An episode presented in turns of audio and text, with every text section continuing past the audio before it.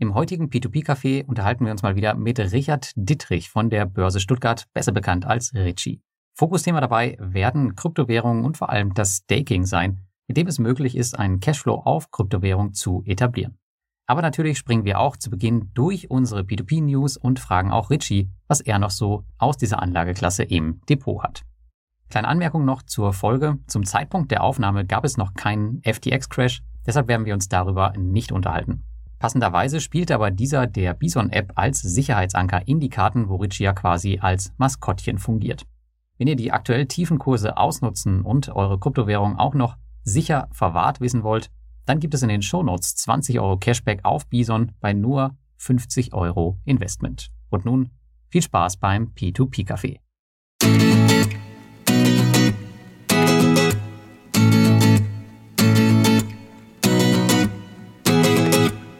Hallo und herzlich willkommen zum P2P Café Nummer 60. Heute wieder mit Thomas Butz. Hi Thomas. Schönen guten Abend, Lars. Und mir, Lars Robbel. Und wir haben heute auch wieder einen Gast dabei, mal wieder einen alten Bekannten, und zwar den Ritchie von der Börse Stuttgart. Moin Ritchie. Guten Abend. Und das mit alt, wir hatten es gerade im Vorgespräch, ich bin äh, geistig jung geblieben, auch wenn das Alter auf dem Ausweis was anderes aussagen würde. Und die Haare? Weißt du, die Haare?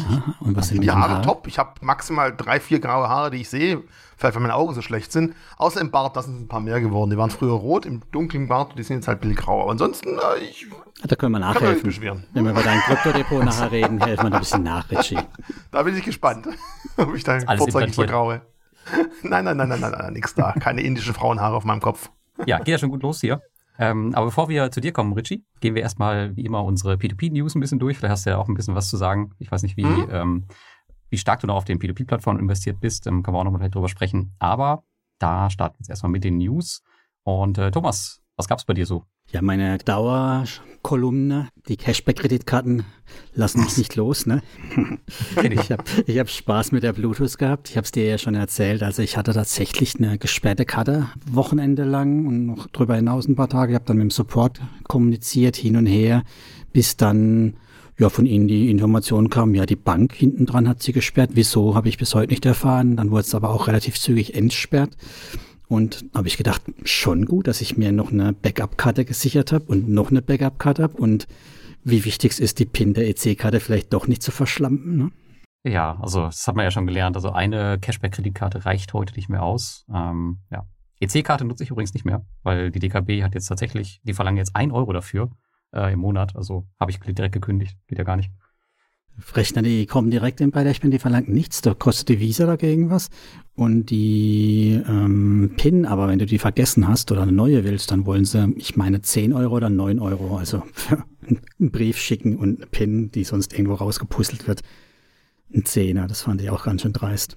Na gut, ist ja auch dein eigenes Verschulden. Wenn du dann vergesslich bist, dann kannst du auch zur Kasse gehen. Soll ich es dir verraten? Ich weiß wieder. ja, das war schon mal kurz ein kleiner Schreckmoment. Stehst da, bezahlst beim Lidl, funktioniert nicht. Nächste Karte funktioniert auch nicht. Aber ich habe ja mit der ähm, Curve angefangen, dann die Bluetooth-Karte hin und dann die EC-Karte und dann, scheiße, wie war nochmal meine PIN? Einmal falsch eingegeben, hinten dran, die Schlange wird immer größer, ne?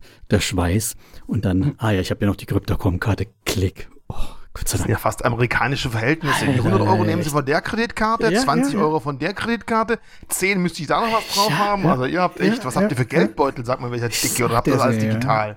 Ja. Aber Thomas, wenn du die Curve nutzt, da gibt es ja den kleinen Tick, äh, Trick, da gibt es ja diese, den Anti-Embarrassing-Mode, da kannst du ja mehrere Karten hinterlegen. Das heißt, wenn die eine nicht funktioniert, nimmt die Curve automatisch Echt? die zweite und dann, ich glaube, es gibt auch noch eine dritte. Das heißt, äh, du hast diese peinliche ah, Situation ah, in der das Kasse. Das ist gut, das muss ich mir echt einrichten, weil das war wirklich, äh, ja. Ja, ich mag das auch nicht. Also das ist echt eine super Sache bei der Curve. Mm, okay, und dann habe ich ja schon ähm, meine Frau und meinen Sohn drauf gebrieft, ne? von dem ich muss es nochmal probieren, stellt euch schon mal drauf ein und die dann nur so, oh nein, wie peinlich, nein. naja gut, also von daher für draußen zu, zu der Anekdote, Backup-Karten sind wirklich nicht unwichtig. Also schöne neue heile Welt äh, kann auch durchaus mal nicht funktionieren. Leider, leider, ja. So, noch nicht alles so ausgereift manchmal. Genau, ja. Das war so mein, meine eine Ecke an der Cashback-Front und ansonsten habe ich mir noch nach Jahren des Widerstands äh, eine neue Plattform reingezogen. Also nicht, dass ich neue Plattformen ja nicht mag, klar. Aber ich hatte ja sehr lange mit äh, Debitum Network gefremdelt. Das war ja irgendwie mir am Anfang viel zu bunt und zu komisch und dann habe ich ja von dir relativ viel hm, Positives gehört und aus anderen Ecken Positives und hatte jetzt die Möglichkeit darüber zu schreiben und auch zu investieren. Okay. Ja, was halt nicht so positiv ist, ist, dass die halt ein Ukraine-Portfolio haben, wo man nicht weiß, was damit passiert und was eigentlich täglich an Wert verliert mhm. ähm, durch den Währungsverfall. Aber ansonsten, ja, es ist immer noch eine nette Plattform. Außer, dass man immer noch manuell investieren muss, das ist auch noch so ein Ding. Aber ja. Ja, also für mich war das jetzt äh, nicht schlimm, das Ukraine-Thema, weil ich habe jetzt erst frisch angefangen. Klar, da bist du mal fein raus bei sowas. Was mir halt noch aufgefallen ist, ist so, dass es diese Kredittypen nicht überall gibt. Also diese Fakturierungsgeschichten und auch die Geschäftskredite, wo sie haben, die sind schon, ja, so ein Nischenthema, oder? Ein Stück weit. Ähm, ja, ich glaube schon. Aber alleine die Kreditgeber an sich finde ich schon super interessant mit dem Triple Dragon aus Großbritannien, die ja im Online-Gaming-Sektor unterwegs sind. Ähm, ist schon echt eine gute Ergänzung für, für viele Sachen. Also die Sachen, die man da kriegt, kriegt man woanders eher nicht. Hm. Ja, andererseits sind es aber auch Kreditgeber, die eher ähm, auf Sparflammen unterwegs sind und auch nicht unbedingt alle profitabel. Also das fand ich dann andererseits auch nicht so überzeugend dann. Ja, das weißt du ja gar nicht, weil die ja äh, keine offiziellen Geschäftsberichte haben, oder? Also sie können profitabel sein, vielleicht sind sie es nicht. Gut, sagen wir mal, die Zahlen, die wir haben, sind von 2020, ne? Ja, gut. Das, da kann ja nix, ist ja nichts passiert. Stimmt, in der, in der, Zeit ist ja alles nach oben gerauscht, von daher alles fein, ja. Und äh, dafür fand ich halt dann die Zinssätze eigentlich auch zu nieder, wenn man das sich anguckt. neun Prozent für ja, Nischenkreditgeber, das ist schon ziemlich dünn aktuell. Hm. Ja. Gut, was dann wieder positiv ist, sind halt die Asset-Backed Securities, diese Bundle. Sowas finde ich auch ganz praktisch. Das, ja, aber ich habe mir das genau angeguckt, könnt ihr ja nachlesen, ich packe den Link in die Show Notes rein. Keine große Überraschung, ist ja schon fünfmal angeguckt worden. Für mich aber hm. neu. Okay. Genau, das war so meins in der letzten Zeit. Ja, wo wir gerade bei den Asset-Backed Securities sind, dann vielleicht gerade noch ähm, eine News, die jetzt gerade reingekommen ist. Ich denke, wenn das P2P-Café online kommt, dann ist wahrscheinlich schon ein alter Hut. Aber ich habe eben gelesen, dass jetzt wahrscheinlich diese Sache mit der Besteuerung in Lettland durch ist. Das heißt, ab, äh, ich glaube, 23. Januar ähm, wird man keine 20% Quellensteuer mehr haben in Lettland, sondern nur noch fünf und auch ohne diese ganzen nervigen Dokumente. Ah, dann kann ich sie aussitzen. Das heißt, das ist natürlich super für die vier regulierten lettischen Plattformen jetzt. Ähm, das war mhm. ja, ja schon, schon eine große Bremse für viele und das fällt wohl ab Januar weg. Ist jetzt, also ich habe, also es geht jetzt gerade durch Telegram durch, ich habe es eben gesehen. Ähm, mal mhm. gucken, was sich da in den nächsten Tagen noch so entwickelt. Aber wie gesagt, wenn das Café rauskommt, ist es wahrscheinlich schon ein alter Hut. Ja, aber trotzdem ja. positiv, weil das ist ja eine große Hürde gewesen bei allen und hat ja auch viele Leute davon abgehalten. Auf jeden Fall. Das ist auf jeden Fall super. Ja, ansonsten, ich war ja äh, in Urlaub und hatte hm. ein bisschen. Zeit, mich äh, zu entspannen. Deswegen ist bei mir nicht so viel ähm, Content erschienen. Ähm, aber ich habe noch vor meinem, kurz vor meinem Urlaub, habe ich äh, 25 Prozent meiner Cash-Reserve ähm, investiert und liege jetzt noch von 50 Prozent bei meinem Cash für den Rest der Krise, was da auch noch so kommen mag, weiß man ja nicht so genau. Und ähm, ich hab, hatte im Juni schon mal ein bisschen von meinem Cash investiert und tatsächlich genauso wie im Juni ging es zwei Tage später wieder hoch. Aber jetzt geht der Bärenmarkt Ready ja, glaube ich, schon wieder die Puste aus. Ähm, kann Richie eher sagen. Aber zumindest sieht so aus. Ja. Könntest du nächstes Mal vorher Bescheid geben, wenn du wieder investierst, dass man weiß, wann man kurz danach wieder raus muss? Ja. ja, also ich mache das ja strikt nach Regelwerk. Also wenn mein, ähm, mein Portfolio eine bestimmte Benchmark erreicht, Benchmark erreicht, dann ähm, investiere ich halt mein Cash und da habe ich noch ein bisschen Luft nach unten. Also der Markt darf gerne noch weiter runtergehen. Da ist ja noch ordentlich Luft nach unten, denke ich. Muss er weiter nach unten gehen, Lars, oder du machst doch Year to Date, oder? Oder dein, deiner Regel, oder? Ähm, Year to Date oder ähm, ein Jahr ähm, rückwirkend. Also es muss jetzt nicht unbedingt mhm. von, von Januar an sein. Um, ähm, aber jetzt sind wir ja gerade noch in dieser Situation. Also wenn es jetzt seitwärts läuft, schiebst du dann den Rest noch nach oder muss es nochmal nee. fallen, damit du nachlegst? Nee, nee, es müsste schon, schon noch weiter runtergehen. Okay. Also vom, vom initialen äh, Crash sozusagen ausgehend. Mhm. Ja. Aber da haben wir noch ein bisschen Zeit. Wer weiß, wie jetzt das, das vierte Quartal ist ja meistens eher ein stärkeres am Finanzmarkt. Mal gucken, ähm, ob das dieses Jahr auch so ist. Ja, ansonsten äh, P2P-mäßig habe ich äh, tatsächlich angefangen, äh, man wird jetzt auch im Quartalsbericht am Wochenende sehen, meinen großen Go and Grow Account so in kleinen Schritten abzubauen und in Aktien zu überführen. Mein P2P-Portfolio ist einfach mittlerweile zu groß geworden. Ich habe diese 20% Grenze von meinem Vermögen, also höher möchte ich eigentlich nicht gehen. Da, das nähert sich so langsam an und deswegen habe ich jetzt gesagt, okay, äh, ziehe ich immer monatlich ein bisschen was ab und investiere das am Aktienmarkt. Also liegt es nicht daran, dass ich Pandora jetzt nicht mehr vertraue oder so, sondern muss da halt einfach so ein bisschen rational handeln, auch wenn ich weiß, dass die Rückkehr dann nicht mehr so einfach ist wegen den 400 Euro. Klar. Aber ist halt einfach so. Und ähm, worauf ich jetzt aber achte, ist, dass ich halt in vergleichbare Instrumente äh, investiere an der Börse, was äh, Ausschüttungsrendite und den Zahlungsrhythmus angeht. Das heißt, ich möchte jetzt wirklich äh, den Cashflow eins zu eins einfach nur in eine andere Anlageklasse rüberschieben. Und ähm, die erste Tranche, die ist jetzt in den, haben wir glaube ich schon mal besprochen, den äh, BlackRock Utilities Infrastructure and Power Opportunity Trust gegangen. Das ist ein äh, CEF im Energiesektor mit einer Ausschüttungsrendite von sieben Prozent und einer monatlichen Dividende. Ein ziemlich interessanter Titel, der hat sich auch, glaube ich, dieses Jahr ähm, recht, recht gut gehalten. Dann habe ich aber vermutlich keinen Abschlag, oder aktuell? Der wird eher kosten. Ich glaube, er hat einen leichten Abschlag. Doch, okay. hat er. Okay. Meistens haben die ja, die, die gut liefen, die haben ja eher so um die Null pendelnden Abschlag. Ne? Hm, ja, das stimmt. Ja, ja. aber das ist halt, äh, kann man sich mal angucken. Auf jeden Fall kannst du ja vielleicht später verlinken, die, die Titel. Ja, ja. Ähm, keine Anlageberatung und so, aber auf jeden Stimmt, Fall wir können ja gleich unseren Disclaimer hier einsprechen. Lars, wenn du jetzt schon dabei bist, mach doch du das mal. ja, habe ich ja gerade schon gesagt. Keine Anlageberatung. Das reicht doch, oder? Das reicht. Alle. Nur unsere Ideen, Finger weg, mach das selber. Ganz genau, ja. Und vor allem äh, nichts nachmachen, was ich hier mit meinen, mit meinen CFs mache. Denn ich habe mir noch zwei weitere Elemente, ähm, Instrumente ausgesucht, in die ich dann umschichten möchte in den nächsten Monaten. Und das andere wäre der BlackRock Municipal Bond Trust. Das ist ein CF, der ist spe spezialisiert auf US-amerikanische Kommunalanleihen. Ähm, hat auch eine monatliche Auszahlung und eine Ausschüttungsrendite von aktuell knapp neun Prozent. Aber den habe ich schon im Portfolio, der ist schon relativ groß, mhm. deswegen werde ich da nicht so viel nachschieben.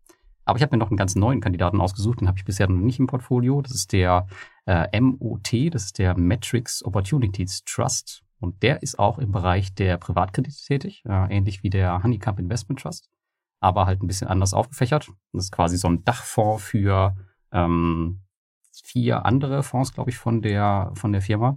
Und mhm. der ist in Australien firmiert. Das heißt, da ist man auch nochmal in einer anderen Währung unterwegs. Aber auch der hat eine monatliche Ausschüttung und auch eine Rendite von circa sieben Prozent. Ja. Und ja, die alle sind beziehbar natürlich nicht bei Trade Republic etc., sondern da braucht man dann wieder CupTrader, Lynx, Interactive Brokers, äh, was auch immer. Etwas in der Art. Verlinken wir natürlich. Ja. Und was sind das für, was da hinten dran für Privatkredite sind? Also wirklich Privatkonsumentenkredite oder privat in Form von Geschäftskrediten, die die privat halt geben? Äh, sowohl als auch, glaube ich. Ich glaube, der überwiegende Teil ist Privatkredite, aber ich will jetzt nichts Falsches sagen. Ähm, ich habe es mhm. mir jetzt nicht im Detail angeguckt, alles äh, verlinkt das einfach und dann kann sich da jeder selber informieren, bevor ich mich hier um Kopf und Kragen rede. Wie hast du dir denn ausgewählt, wenn du dann einfach sagst, hier, du hast es mir genau angeguckt? Äh, ich habe ihn mir genau angeguckt, allerdings ist das schon ein bisschen her. Also der stand auf, ah, meiner, okay. auf meiner Wunschliste, aber ich will jetzt, jetzt nicht irgendwelche falschen Informationen Alles hier klar. raushauen. Okay, es war keine Schrotflinte, was du genommen hast. Nein, ich doch nicht. Das mache ich nur bei Guru. Alles klar. Gut, ja, das waren äh, soweit meine News, ähm, Richie. Und jetzt würde ich sagen, kommen wir zu dir. Ich glaube, eine großartige Vorstellung ist jetzt nicht mehr notwendig. Deswegen würde mich eigentlich eher interessieren, wie sieht es denn bei dir noch aus bei P2P, bevor wir jetzt in andere Themen abdriften? Bist du noch dabei? Investierst du da noch irgendwo? Ich meine, aktuell ist P2P, zumindest bei mir, ist es eins der, der Top-Assets im, im Portfolio und bei vielen anderen wahrscheinlich auch, weil alles andere halt ziemlich runter ist. Also ich habe jetzt gerade mal Portfolio Performance aufgemacht. Ich bin jetzt insgesamt noch mit 5% in äh, P2P-Krediten drin und äh, P2P war genau das, was in manchen Lagen einfach ein sicherer Hafen war und als Vermögensverwalter, in Anführungszeichen, verkaufst du als erstes das, wo bisher noch am wenigsten eingestecken musste und am wenigsten Prügel gekommen hat. Und ich habe mir jetzt eine relativ große PV-Anlage aufs Dach geknallt und unter anderem habe ich einen Teil eben aus der, P äh, aus der P2P-Ecke rausgenommen um mittelfristig halt vom Energiemarkt mich selber ein bisschen abzukoppeln. Also ja, ich bin da fast um die Hälfte raus aus der Geschichte. Äh, die mhm. Anlage ist also relativ groß, aber nicht, weil ich sage, grundsätzlich kein Interesse mehr dran, sondern einfach, wie du gerade gesagt hast, es ist wirklich so, das stabilste Asset äh, auf Lego Einzelteile zu verkaufen, habe ich erstmal keine Lust gehabt, oder warte ich aufs Weihnachtsgeschäft, da habe ich auch noch eine relativ große Position. ähm, aber ähm, ich habe wirklich dann bei Estate Group bin ich noch drin und bei Bondoro ein bisschen. Mintos habe ich sehr stark eingeschränkt, was ich noch da drin hatte, lasse ich langsam auslaufen und habe da jetzt, wie gesagt, schon mal fast 5% des Portfolios rausgenommen, um da mich mit anderen Sachen zu beschäftigen. Fünf oder 50 Prozent? Fünf, fünf Prozent rausgenommen. 5 also nee, vom, vom, vom, vom Gesamt, genau, richtig. Also nee, vom Gesamtportfolio waren es vorher zehn, jetzt sind es ah, nur fünf. Also, jetzt, also die Hälfte von deinem Portfolio genau, liquidiert. Mhm. Wenn man jetzt wüsste, das ist wie eine Sachaufgabe früher im Rechenunterricht, wie teuer ist die PV-Anlage, dass man weiß, jetzt die gesamte Portfoliogröße Kannst ist. Kannst du sagen, wie viele KW das sind? Äh, es sind 15 kW Peak und 20 kW Speicher im Keller und äh, Notstromaggregat, also schon einiges. So. Dann kann man es jetzt ausrechnen. Aber 20 kW Speicher ist viel, da hast du ja auch nicht ja, angelangt. Ganz einfach, weil wenn ich jetzt kurz Ausflug, nein, aber wenn, wenn, ganz ehrlich, im Winter kann ich mir dann günstigen Strom, der stundenweise gehandelt wird, in die Batterie reinknallen nachts, weil er da extrem günstig ist und kann dann tags den günstigen Strom äh, verwenden. Und deswegen habe ich mich da etwas übertrieben mit der Speicherbatterie, mhm. um da flexibler zu sein. Äh, schon lange damit über aus unterhalten. Ich glaube, da wird man eine eigene Sendung dafür fällig, weil es unglaublich interessant und spannend ist, was man da wirklich auch an laufenden Kosten für die Zukunft schon relativ gut äh, kalkulieren kann und auch Kosten einschränken kann. Und ganz ehrlich, ich glaube, wir wissen alle, es wird auch ein Thema sein heute, Inflation. Äh, und Energie wird weiter Inflationstreiber sein. Und das Verrückte ist, wir haben jetzt zehn Prozent und wenn es nächstes Jahr heißt, wir haben nur noch zwei Prozent und das ganze Volk denkt sich, oh, zum Glück nur noch zwei, dann haben wir die halt vergessen, wir haben ja schon 10% draufgelegt und mhm. von den 10% sind 2% noch mehr. Also wir müssten ja irgendwann mal wieder eine Minusinflation bekommen, um diesen riesen ja, Schwung an Energiekosten, den wir jetzt überall raufgeklatscht bekommen haben, wieder abschmelzen zu lassen. Und da bin ich gespannt, ob das mittelfristig kommen wird. Ich glaube es ehrlich gesagt nicht. Und deswegen habe ich für mich entschieden, das ist auch für mich eine Art von Altersvorsorge, mittelfristig, langfristig günstigen Strom selber zu produzieren. Wenn man Luxus hat und selber ein Dach hat, wo man es draufklatschen kann, war das für mich halt ein Thema, wo ich relativ lang schon überlegt habe und zum Glück auch zum Teil auch ein bisschen finanziert habe zu extrem günstigen Zinsen und nicht zu den 4%, wo man jetzt gerade Immobilienzinsen finanzieren müsste. Also das war alles Glück im Nachhinein, äh, Glück des Tüchtigen. Ja, und wenn du Glück hast, das hältst du ja auch wirklich 20 Jahre jetzt, ne? Ich hoffe wesentlich länger. Ich habe gute Module geholt, die haben eine relativ ah, die Batterie halt, ne? geringe, ja, ja, das sind modulare Batterien von einem deutschen Hersteller, da ja, hoffe ich halt irgendwie. Ja, das ist kein Bleikram wie früher, ne? Ja, na richtig. Also, also schauen wir mal. Vielleicht halten wir in 20 Jahren mal ganz verdattert noch mal so einen Termin heute. Da kann ich sagen, ob ich noch was im Keller habe. Aber Sehr ich äh, look da äh, zukünftig oder glücklich in die Zukunft. Aber nur deswegen habe ich P2P, jetzt kommen wir zur Frage, zurückgefahren, weil das wirklich das ähm, der, der Teil im Portfolio war, der am wenigsten gelitten hat. Und dann, da greift man halt als erstes zu und verkauft eben nicht das, was unter anderem, wenn wir nachher von Krypto sprechen, eben doch sehr, sehr stark äh, Einbußen gelassen hat. Da lässt man halt die Finger davon kauft sogar eher nach, bevor man da die äh, Dinge abstößt, meine persönliche Meinung. Du meinst, du wolltest keine äh, Verluste realisieren? Äh, ich habe bei Krypto jetzt immer noch so knappe 500% Gewinn. Nee, ich meinte jetzt auch nicht bei den Kryptos. Also, du hast ja noch ein paar andere Assets, hoffe ich doch. Ja, aber da geht's eigentlich auch noch im Großen und Ganzen gut, weil ich halt insgesamt schon lange dabei bin. Natürlich hätte ich halt im Höchstpunkt verkauft, wir kennen das alle, dann wäre es natürlich toll gewesen. Ähm, aber wenn ich auf die gesamte Laufzeit sehe, bin ich da immer noch im Plus und kann dementsprechend noch halbwegs beruhigt reinschauen. Natürlich macht es keinen Spaß, mhm. aber ich habe auch noch 10, 15, 20 Jahre vor mir. Und das sind halt jetzt Zeiten, wo man halt überlegen sollte, wie der Lars schon gesagt hat, packe ich irgendwann die erste Tranche wieder ins Depot, warte ich noch ein bisschen. Man sollte nicht wie das Kaninchen vor der Schlange dastehen und gar nichts mehr machen, sondern eigentlich sind das die Zeiten, vor allem für junge Investoren, die perfekt sind, weil was will man bei riesen Höchstständen mit Beträgen einkaufen? Das sollte man froh sein, dass man irgendwelche Sachen mal mit ein bisschen Rabatt wieder bekommt. Und ja, es kann auch noch mehrere Jahre dauern. Es kann sein, wir kommen in eine Rezession. Ich möchte gar nicht schwarz malen, aber nichtsdestotrotz, die Historie, keine Beratung, keine Empfehlung, hat gezeigt, die, die Märkte gehen meistens nach oben, nach jedem äh, Bärenmarkt kommt wieder ein Bullenmarkt. Es kann allerdings dazwischen immer wieder dauern, nur historisch gesehen. Zehn Jahre. Dauerten Bärenmärkte immer viel, viel kürzer als Bullenmärkte meine, für die Jungen ist halt das Schwierige. Ich meine, in den Zeiten, wo es immer hochgeht, ist es halt auch für jemanden, der neu einsteigt, super, super schön. Total ne? easy, natürlich. So, da fühlt sich jeder wie ein Profi. Ja. Es kann sich mal ein Jahr lang wieder runterbewegen. Es kann sich auch zwei, drei Jahre runterbewegen. Da muss man schon ganz schön. Da habe ich auch so ein bisschen Angst, weil ganz, ich ja. habe vor kurzem noch mal eine Studie vom Deutschen Aktieninstitut angeschaut, dass gerade zu Corona-Ausbruch gerade in den was 14 bis 20-Jährigen, glaube ich, ich weiß nicht, 14 wahrscheinlich ein Elterndepot unterstützt irgendwie, haben die, die Quote der Aktionäre um 68 Prozent zugenommen. Also gerade bei den Jungen, das fand ich wirklich top. Ich hoffe halt, dass mhm. diese Menschen, die jungen Anleger, Investoren, unter anderem solche Podcasts hören, sich sonst irgendwo informieren und sich einfach nicht komplett schalou machen lassen. Es ist normal, Märkte steigen, Märkte fallen und die Rendite ist einfach der Preis dafür, die Belohnung, dass wir diese Schmerzen aushalten, dass halt Märkte mal hoch und runter gehen. Ja, und dann noch die, die fancy Tech-Papiere, ne? Die werden oh, bestimmt noch mehr Achterbahn fahren jetzt. De definitiv, auch deswegen kann man immer wieder sagen, nur ganz kurz, bevor wir jetzt wirklich zum Thema Krypto ein bisschen gehen, ich habe persönlich auch sehr viel Tech-Einzelwerte, aber ich weiß, Tech ist nicht alles. Ich finde es einfach, du hast fancy genannt, ich mag die Thematiken halt dahinter, ich beschäftige mich gern mit den Geschäftsmodellen, ich weiß aber auch, so ganz langweilige Dinger muss man halt auch haben. Und dafür kaufen wir dann einfach ein ETF, wo ich sage, Momentum-Produkte mhm. oder dividendenstarke Titel, die halt meistens doch noch aus der Old Economy, nennen wir es mal so, kommen Und das hat sich jetzt wirklich auch sehr, sehr gut gehalten bei mir im Portfolio. Würde ich jedem empfehlen, nur weil halt jetzt die letzten drei Jahre, vier Jahre, fünf Jahre seit immer dabei ist und Tech immer grün war, immer vorne war. Es muss nicht immer so sein. Denkt trotzdem an Diversifikation. Und wenn ihr selber die Einzelwerte nicht mögt oder euch nicht damit beschäftigen wollt, dann trickst euch selber aus und macht das Ganze über den ETF. Es macht einfach Sinn, langfristig gesehen. Und Geld anlegen ist für mich ein Marathon und kein Sprint. Rede ist am Sonntag, aber hast du denn auch was verkauft? Oder hast du tatsächlich Eis an alles gehalten, egal was es ich war? Ich habe stückchenweise nachgekauft, im Kryptomarkt mehr als bei Aktien. Bei Aktien habe ich ein bisschen nachgekauft. Aber nichts verkauft, das ist tatsächlich alles. Nein, wirklich, ja. Bist du noch von allem überzeugt oder hast du schon ein paar Ich, ich wollte sagen, ich habe halt Werte gekauft, wo ich halt grundsätzlich sage, die Story gefällt mir, die läuft noch. Äh, und wenn, dann haben wir halt gerade einen politischen Einfluss, dass es eben nicht so ganz läuft, wie ich es mal denke. Und das ist für mich jetzt kein Zeichen, dass ich raus muss. Mhm. Wenn das Unternehmen selber nicht mehr funktioniert, dann würde ich ganz klar sagen, bin ich weg, weil ich habe für mich jetzt nicht irgendwie so ein Stop-Loss bei x Euro, sondern ich habe meistens so eine Story, einen Grund, warum ich die Aktie kaufe. Und solange diese Story noch halbwegs läuft, noch nachvollziehbar ist, bleibe ich persönlich auch noch drin. Was ist dein Rötestes im Depot, wenn du gerade hier offen hast? Ich muss zugeben, ich bin bei einem Chinesen bei Xiaomi drin, keine Beratung, keine Empfehlung. ja, ich habe halt, da muss ich echt sagen, ich warte immer noch drauf, inwieweit die sich ja auch mal in den Elektroautomarkt reintrauen. Ich bin selber, das bin, bin auch ein Xiaomi-Kunde, weil ich viele Produkte von denen echt gut finde. Es ist halt extrem bunter Gemischtwarenladen, was es halt manchmal ein bisschen schwierig mhm. macht zu durchschauen. Die machen ja von Badehandtüchern bis vielleicht irgendwann wirklich E-Autos. Aber insgesamt finde ich den Laden persönlich spannend und interessant, aber halt natürlich auch klar der jetzigen Lage, Tech-Krise, China, ähm, kommt halt extrem unter die Räder. Nichtsdestotrotz ist es trotzdem noch weiter im Depot bei mir drin. Gut, wahrscheinlich ist auch nichts mehr wert, oder? Ja, so schlimm ist es nicht. Ah. Kommt immer noch an, wann man eingestiegen ist.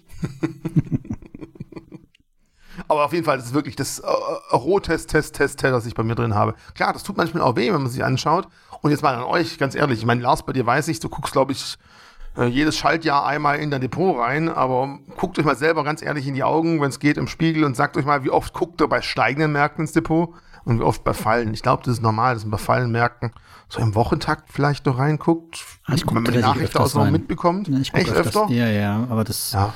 das weil ich halt auch äh, mindestens einmal die Woche, eher zweimal die Woche dann hier mal was einpflege oder so und dann gucke ich eh drüber. Lars, du täglich rein, wie oft aktuell. ist es bei dir? Ja. Echt? Ja. Ja, aktuell du? täglich halt, ähm, weil anders als du habe ich ja auch nachgekauft und da möchte ich schon ähm, gerade ja. im Bilde sein, wie steht's, ähm, ja, was kaufe ich nach, was kaufe ich nicht nach. Wichtig ist halt einfach, dass man sich, egal wann man täglich nachguckt, davon sich nicht komplett jaloux machen lässt. Weil das ja, Risiko, ich immer wieder sehe, wenn man zu nah dran sitzt, wenn man so im Minutentakt die Chartbewegungen sieht, dann psychologisch bedingt ist man dann einfach eher ein bisschen, oh Gott, schon wieder ein halbes Prozent. Und manchmal hilft so ein bisschen gesunder Abstand vielleicht ganz gut. Also gerade das sollte sich jeder natürlich selber wissen, wie er aufgestellt ist, was er aushalten kann, wo die, die Schmerzgrenze ist. So nee, ich bin da, ich bin da ja gefühlt immun gegen. Also ich freue mich sogar, wenn es eher runtergeht, weil dann habe ich halt die Chance, mein, mein Cash loszuwerden. Ähm, deswegen okay. sage ich ja, darf es auch noch, weil, also wenn ich mein Cash in den Markt fahre, dann heißt es halt auf der anderen Seite, dass ich halt mehr Einkommen im Monat habe, weil ich ja komplett ausschüttend orientiert investiere. Okay. Ja. Äh, von daher freue ich mich halt über jedes neue Investment, also. weil das ja, sofern die Dividende hält, ähm, mhm. am Ende dann halt auch höheres Einkommen für mich bedeutet. Also bitte ist nicht wie Metzger, darf es ein bisschen mehr sein, bei dir darf es auch ein bisschen weniger sein quasi. Ein bisschen mehr Stücke kriegt er dann. Auch oder genau. so, und beißt ein bisschen weniger vom Preis. so, also der aktuelle Wert ist mir tatsächlich total wumpe. Also je weniger, desto besser gerade in so einer Situation. Ähm, mir geht es tatsächlich nur um die Ausschüttung und dass die Ausschüttung auf der anderen Seite halt möglichst stabil ist. Deswegen habe ich halt, meine, meine größten Ausschütter sind halt einfach Sammelanlagen, wo ich weiß, okay, da wird sehr wahrscheinlich nicht großartig was passieren äh, nach unten mhm. in so einer Zeit. Aber, aber weil wir es gerade von, von China hatten, hast du dann schon die ersten Hamburger Hafenaktien in deinem Depot liegen? Nee, ich prügel mich ungern mit irgendwelchen chinesischen Großaktionären um irgendwelche Dinger. Olaf Scholz will es ja schon mal durchwinken. Ich bin ein bisschen auch skeptisch, wenn man überlegt, wie weit die sich schon in Europa vernetzt haben, in Anführungszeichen, und wie viel Hafenanteile sie schon eingesammelt haben. Also ich selber bin da draußen, ganz, ganz klar, aber äh, ist ein spannendes Thema momentan, wenn man sich überlegt, was ist wirklich noch kritische Infrastruktur, was möchte man außerhalb von Europa von sonst irgendwo in festen Händen haben und wo möchte vielleicht doch mal einen Deckel drauf haben. Also ein hm. Thema, das natürlich in der aktuellen Zeit äh, sicherlich nie uninteressant ist. Eigentlich wollte ich sie als Aufhänger nutzen, um darüber zu diskutieren, ob das schlau ist, was Lars macht mit seinem China-ETF oder ob du sagen würdest, China ist für mich jetzt im Moment eher Finger weg. Also mal grundsätzlich, wenn China, dann ist ein ETF häufig sogar die bessere Lösung, weil du dann darüber die richtigen Festlandaktien bekommst und nicht die komischen Aktien, die nur für mhm. Langnasen verfügbar sind und die irgendwelche komischen Konstruktionen dahinter haben, die auf irgendwelchen Islands liegen. Und wenn die chinesische Regierung das Ding dicht machen will, weiß man nicht, was damit passiert. Also grundsätzlich nicht schlecht und dass die Volkswirtschaft in China sicherlich auch gut läuft und auch, ich sag mal, die eine breitere Mittelschicht haben, wenn es eine überhaupt die Idee, gibt. dass die gut läuft? Weil die, wir Nein, kriegen aber, da gar keine Zahlen mehr. Ja, aber ich sag mal, die, die, Mittelschicht, wenn man sich mal anschaut, also insgesamt wie die Einkommensquote über den ist, ist okay, außer er hat so viele Immobilienaktien drin, weil Immobilien haben die Chinesen natürlich auch ein ganz großes Problem mittelfristig. Und nee. die Leute werden zu alt. Ja, das hat ja jedes Land, wenn man es als Problem bezeichnen will. Mhm. Lars, du meinst nicht, dass Immobilien bei China, also weil Chinesen haben noch einen extremeren Bezug zu Immobilien als Geldanlage als wir Deutschen. Wir haben ja eh da relativ wenig drin. Aber glaubst du nicht, dass sie damit ein Problem kriegen können? Ähm, Glaube ich schon, aber ist mir halt ziemlich wumpe. Also ich ähm, habe halt den, den ETF und S&P, geil, S&P China oder sowas. Ne? Genau, den ja. S&P 500 China. Ähm, und von daher schaue ich einfach in ein paar Jahren wieder drauf. Ich habe einen Sparplan da drauf, der, ähm, also ich habe ein bestimmtes Sparziel, was ich erreichen möchte. Der läuft jetzt noch ein paar Jahre. Danach höre ich mhm. auf und gucke halt, was draus wird.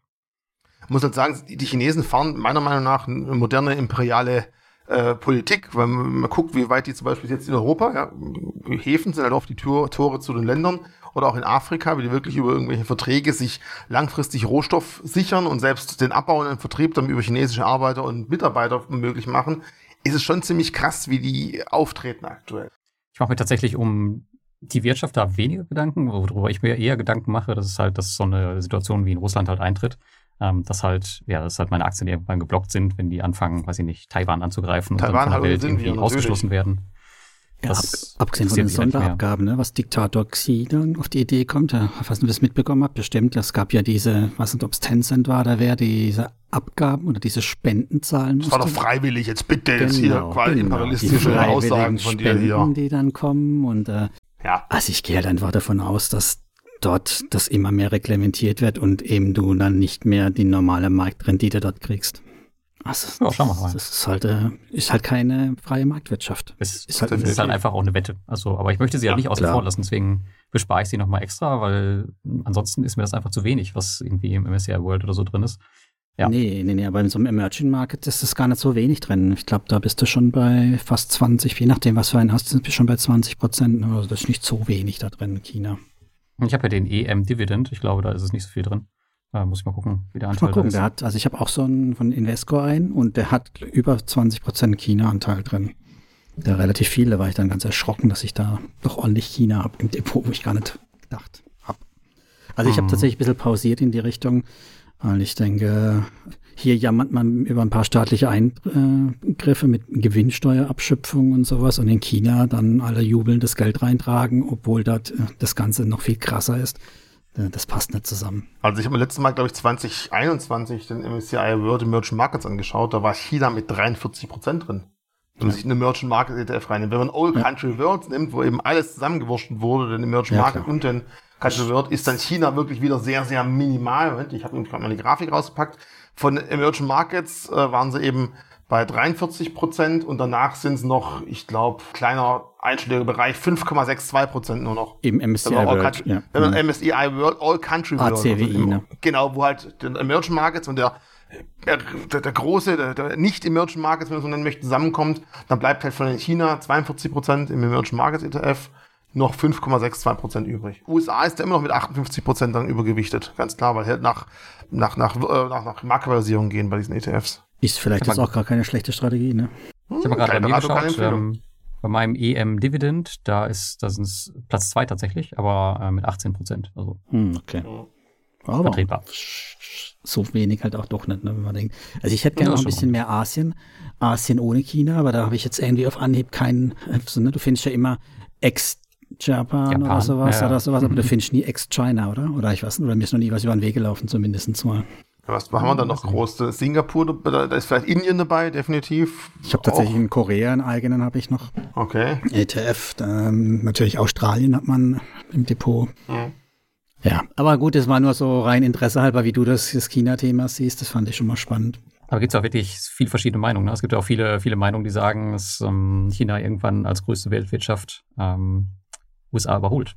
Und dass sie deswegen gerade auf China setzen. Das mag ja sein, aber die Frage ist, ob sie uns daran partizipieren lassen über ihre Aktien oder über ihre Unternehmen. Ja. Das werden wir sehen, ja.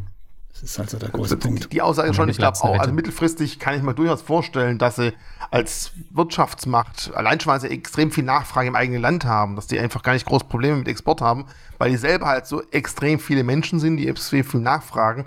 Nur genau das, was gerade von Thomas kam, wird davon ein Nicht-Chinese als Investor irgendwo profitieren können. Das bleibt natürlich spannend, weil ja, also die Politik dort ist halt für uns doch etwas schwieriger äh, zu überschätzen, einzusehen und das muss man auch mit ganz klar berücksichtigen. Dann lieber P2P-Kredite. Oder erst ist so ein kritisches Lieblingsthema kommen, dann switchen wir darüber zu. Aber das ist nicht unbedingt Lieblingsthema. Immer, ich werde immer so als der Kryptomensch dargestellt. Aber ich, ich finde halt eigentlich zu den Anleihen rüberwechseln. Oh, ja, ja, dann ist schön. ja, aber ich finde halt Kryptos sollte man definitiv halt nicht unterschätzen. Ja, bei mir ist es halt jetzt extrem übergewichtet. Äh, immer noch, weil einfach der Markt trotz allem für mich positiv gelaufen ist. Aber äh, fang nur mal an, du wolltest eine Frage stellen. Entschuldigung, gleich Verteidigungshaltung. Du bist ja noch jung, Richie, da kann man noch ein bisschen mehr Risiko gehen. Ja, da kann man noch Risiko mitnehmen, genau. Kaufen Sie keine grünen Bananen. Genau, genau du bist ja noch nicht im Alter für Anleihen, ne? oder ist jetzt doch das Alter für Anleihen? Tatsächlich habe ich das dann noch mehr aufgeschrieben, weil die ersten fangen ja schon wieder an, von den goldenen Zeiten für Anleihen zu sprechen, oder? Ich sag mal ganz ehrlich, ähm, Anleihen, ja, die Zinsen steigen natürlich, aber bei einer Inflation von 10%, ich glaube, Bildzeitung hat vor kurzem wieder feiernd geschrieben, juhu, endlich das erste Geldmarktkonto wieder mit einem Prozent. Ja, geil, hast du nur 9% reale Finanzvernichtung, hat sich voll gelohnt. Also Anleihen sind natürlich für viele, die halt suchen irgendwas Stabiles und Sicheres, vielleicht was Interessantes, aber jemand, der sich wie ich mit Kryptos beschäftigt, die halt vielleicht auch ein bisschen so das Fiat-Geldsystem sich anschauen und mal gucken, ist ja krank, was wir allein schon zur Finanzmarktkrise damals an Geld in den Markt gepumpt haben und was jetzt zur Corona-Zeit noch viel, viel mehr geworden ist. Und ich hänge halt damit in Anleihen hundertprozentig voll drin. Deswegen, mhm. das macht mir halt ein bisschen so die Sorge. Und wenn man sich dann auch mal überlegt, wie so die, die, die Zinskurve in den USA aussieht, dass ich für kurzlaufende Zinsan äh, Staatsanleihen eine bessere Rendite als für langlaufende bekomme, also wir eine sogenannte inverse Zinskurve mhm. haben, mhm ist das auch nicht unbedingt ein positiver Aspekt, der halt stark auf eine Rezession hindeuten könnte. Klar, da hat eh jeder Angst und jeder guckt momentan natürlich auf den 2. November, den nächsten Termin, wenn die FED wieder irgendwas von sich gibt. Und das gucken nicht nur natürlich die Leute, die sich mit Anleihen beschäftigen. Äh, die Zinspolitik und Inflationspolitik ist momentan auch ganz klar für die Aktienmärkte extrem interessant und auch unglaublich wichtig für die Kryptomärkte. Ja, die US-Inflation ist zurückgegangen, aber weniger als erhofft. Und dann ist wieder die Angst da, oh Gott, oh Gott, es hat nicht genug ausgereicht. Was machen die jetzt mit den Zinsen? Gehen sie nochmal hoch oder können sie noch hochgehen, weil da wirken sie ja die Wirtschaft ab. Warum also ist das für die Kryptomärkte interessant? Weil die so hoch gehebelt haben, die Leute? Oder? Nee, das nicht, aber bei Kryptoassets, also ganz ehrlich, wir müssen mal gucken, was unterscheidet sich heute vom Kryptomarkt zu zum Beispiel 2016, 2017. Heute sind schon sehr, sehr viele auch große institutionelle Anleger mit drin. Im August gab es eine Meldung, dass BlackRock plötzlich auch selber Trusts auflegt für ihre Kunden in Bitcoin. Ja, 2017 hat Larry Fink gesagt, irgendwie Bitcoin ist ein, nur die Möglichkeit, wieder Schwarzgeld zu verschieben und deswegen braucht es kein Mensch. Jetzt legt BlackRock selber, weil Kunden nachfragen, Trusts auf, also für Vermögensverwalter, die in den USA häufig nicht direkt in Bitcoins investieren können. Deswegen legen äh, Grayscale und jetzt auch äh, BlackRock, Vermögensverwalter, Trusts auf, also quasi Produkte, wo nur in Bitcoins investieren und diese Produkte können dann von Vermögensverwaltern ins Depot gelegt werden. Und das große Geld, jetzt komme ich zu meiner eigentlichen Antwort, sieht halt ganz klar Kryptos genauso wie Hightech-Aktien momentan als Risikokapital. Und äh, da schlägt halt das Thema Zinsen gerade sehr, sehr stark sich nieder.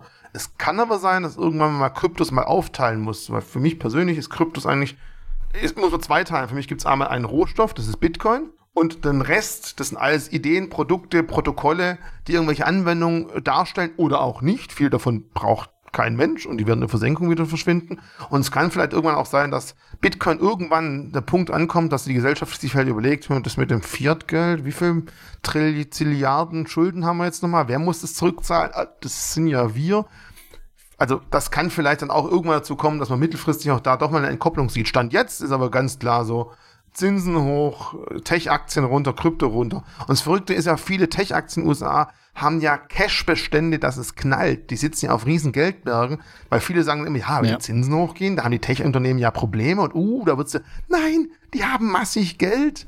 Die, die, die zum Teil, Kryptos, ne? Ja, auch. Und zum Teil dürfen die gar nicht mehr einkaufen bei irgendwelchen Konkurrenten oder Mitbewerber, weil die kartellmäßig keine, keine Erlaubnis mehr für kriegen. Die haben so viele Kohle zum Teil, aber die dürfen manche Übernahmen nicht tätigen, die sie vielleicht gern tätigen würden. Also, ist verrückt, aber stand jetzt einfach Inflation und Zinsen immer mit einem Blick auch für den Kryptomarkt, ganz klar. Und das ist viel entscheidender momentan als Nachrichten aus dem Kryptomarkt selber. Hätten wir normalen, das normales Zinsumfeld, würde so eine Nachricht wie BlackRock entschließt jetzt auch ein Trust auf Bitcoin auszulegen. Das wäre in der Szene, hätte es einen riesen Hype gesorgt. Da hätten alle gedacht, yeah, juhu, jetzt, der, der Kurs wäre mit größter Wahrscheinlichkeit gestiegen. Jetzt mhm. ganz klar, allgemein schlechtes Umfeld. Also solche Nachrichten kommen häufig gar nicht äh, bis nach oben durch. Und wenn sie irgendwo jemand wahrnimmt, dann führen sie einfach zu keinem Feuerwerk, sondern, hm, ja, okay, schön, Fußnote, gucken wir mal, was die Zinsen machen und die Inflation. Das ist auch so ein Punkt. Du hast eben mal kurz gemeint gehabt, Bitcoin äh, hier Rohstoff, brauchen wir jetzt nicht darüber diskutieren, haben genug andere diskutiert, aber was mich viel mehr interessieren würde, du hast gesagt, es gibt sinnvolle Anwendungen. Mhm. Ich kenne eine mittlerweile, die hat, die hat der Lars, weil mit der Lars sich gut viel bewegt, gibt, kenne ich oh, eine ja, sinnvolle ja. Anwendung. Mhm. So, aber du erzählst mir wohl einen anderen sinnvollen Anwendungen. Ich habe ein bisschen gut, gesucht das letzten Jahre. Kann ich dann doch recht leicht äh, toppen, was der Lars da hat. Echt? Aber ey, also jetzt gemein, mal, ja. gib mir mal eine echte also, Anwendung, die, muss, die, wir, muss, die wir nicht anders gelöst haben bisher und nicht besser. Ja. Und jetzt besser muss vielleicht, muss vielleicht Folgendes sagen. Also die Blockchain-Technologie, da gibt es ein großes Für und Wider. Grundsätzlich müsste man sagen, ja, das ist doch eigentlich nichts anderes als eine dezentrale Datenbank, wo ein einheitlicher Datenstand festgeschrieben wird, dem alle glauben. Wenn wir jetzt irgendwo weltweit einen, eine zentrale Datenbank, die auch von mehreren Parteien beschrieben werden kann, finden würden, wo sich alle einigen, was da drin steht, dem vertrauen wir, dann würden wahrscheinlich mittelfristig auch sehr, sehr viele Blockchain-Anwendungen wegfallen, weil sie halt nur ein Hype sind, weil es halt Blockchain ist. Aber in vielen Fällen haben wir halt keine zentrale Partei, die das regelt, der das übernimmt und der genügend Vertrauen mit sich bringt. Und ich habe vor kurzem einen Artikel gelesen, ich habe es kaum glauben können, aber scheinbar werden weltweit ist jede 21. Flasche Wein gefälscht. Ich weiß nicht, wer sich die Mühe für meinen Lidl-Wein macht, aber scheinbar gibt es da extrem viele Fälschungen. Und ich glaube, eine der ersten Dinge, wo wir mehr und mehr eine Anwendung in Blockchain sehen werden, ist Lieferketten-Nachverfolgung. Unter anderem gibt es zum Beispiel jetzt die ersten Winzer, die machen auf ihre Wein ganz normal hier Korken rein und dann so ein, so ein Plombe drauf. Und diese Plombe ist mit so einem kleinen Drahtfaden verknüpft, mit einem NFC-Chip. Und dann scannt man das Ding halt ein und kann damit gleich automatisch in die Blockchain reingehen und sieht, ob diese Flasche, die ich hier vor mir habe, als geöffnet oder ungeöffnet auf der Blockchain vermerkt wurde. Wenn die einmal geöffnet wird, das heißt, wenn einmal jemand den Draht durchtrennt hat und nachher jemand einscannt und dann heißt ist geöffnet, dann weiß man ganz genau, diese Flasche ist nachgemacht, ist gefälscht. Und es gibt gute Gründe, warum äh, teure Weinflaschen bei eBay häufig leer relativ hohe Preise erzielen, weil einfach da gibt es scheinbar einen großen Fälschermarkt. Also Wein ist jetzt ein Beispiel. Zweites Beispiel vielleicht ist auch ähm, in Brasilien, da gibt es relativ große ähm, Nachfrage nach, nach Pflanzenschutzmitteln, sagen wir mal so.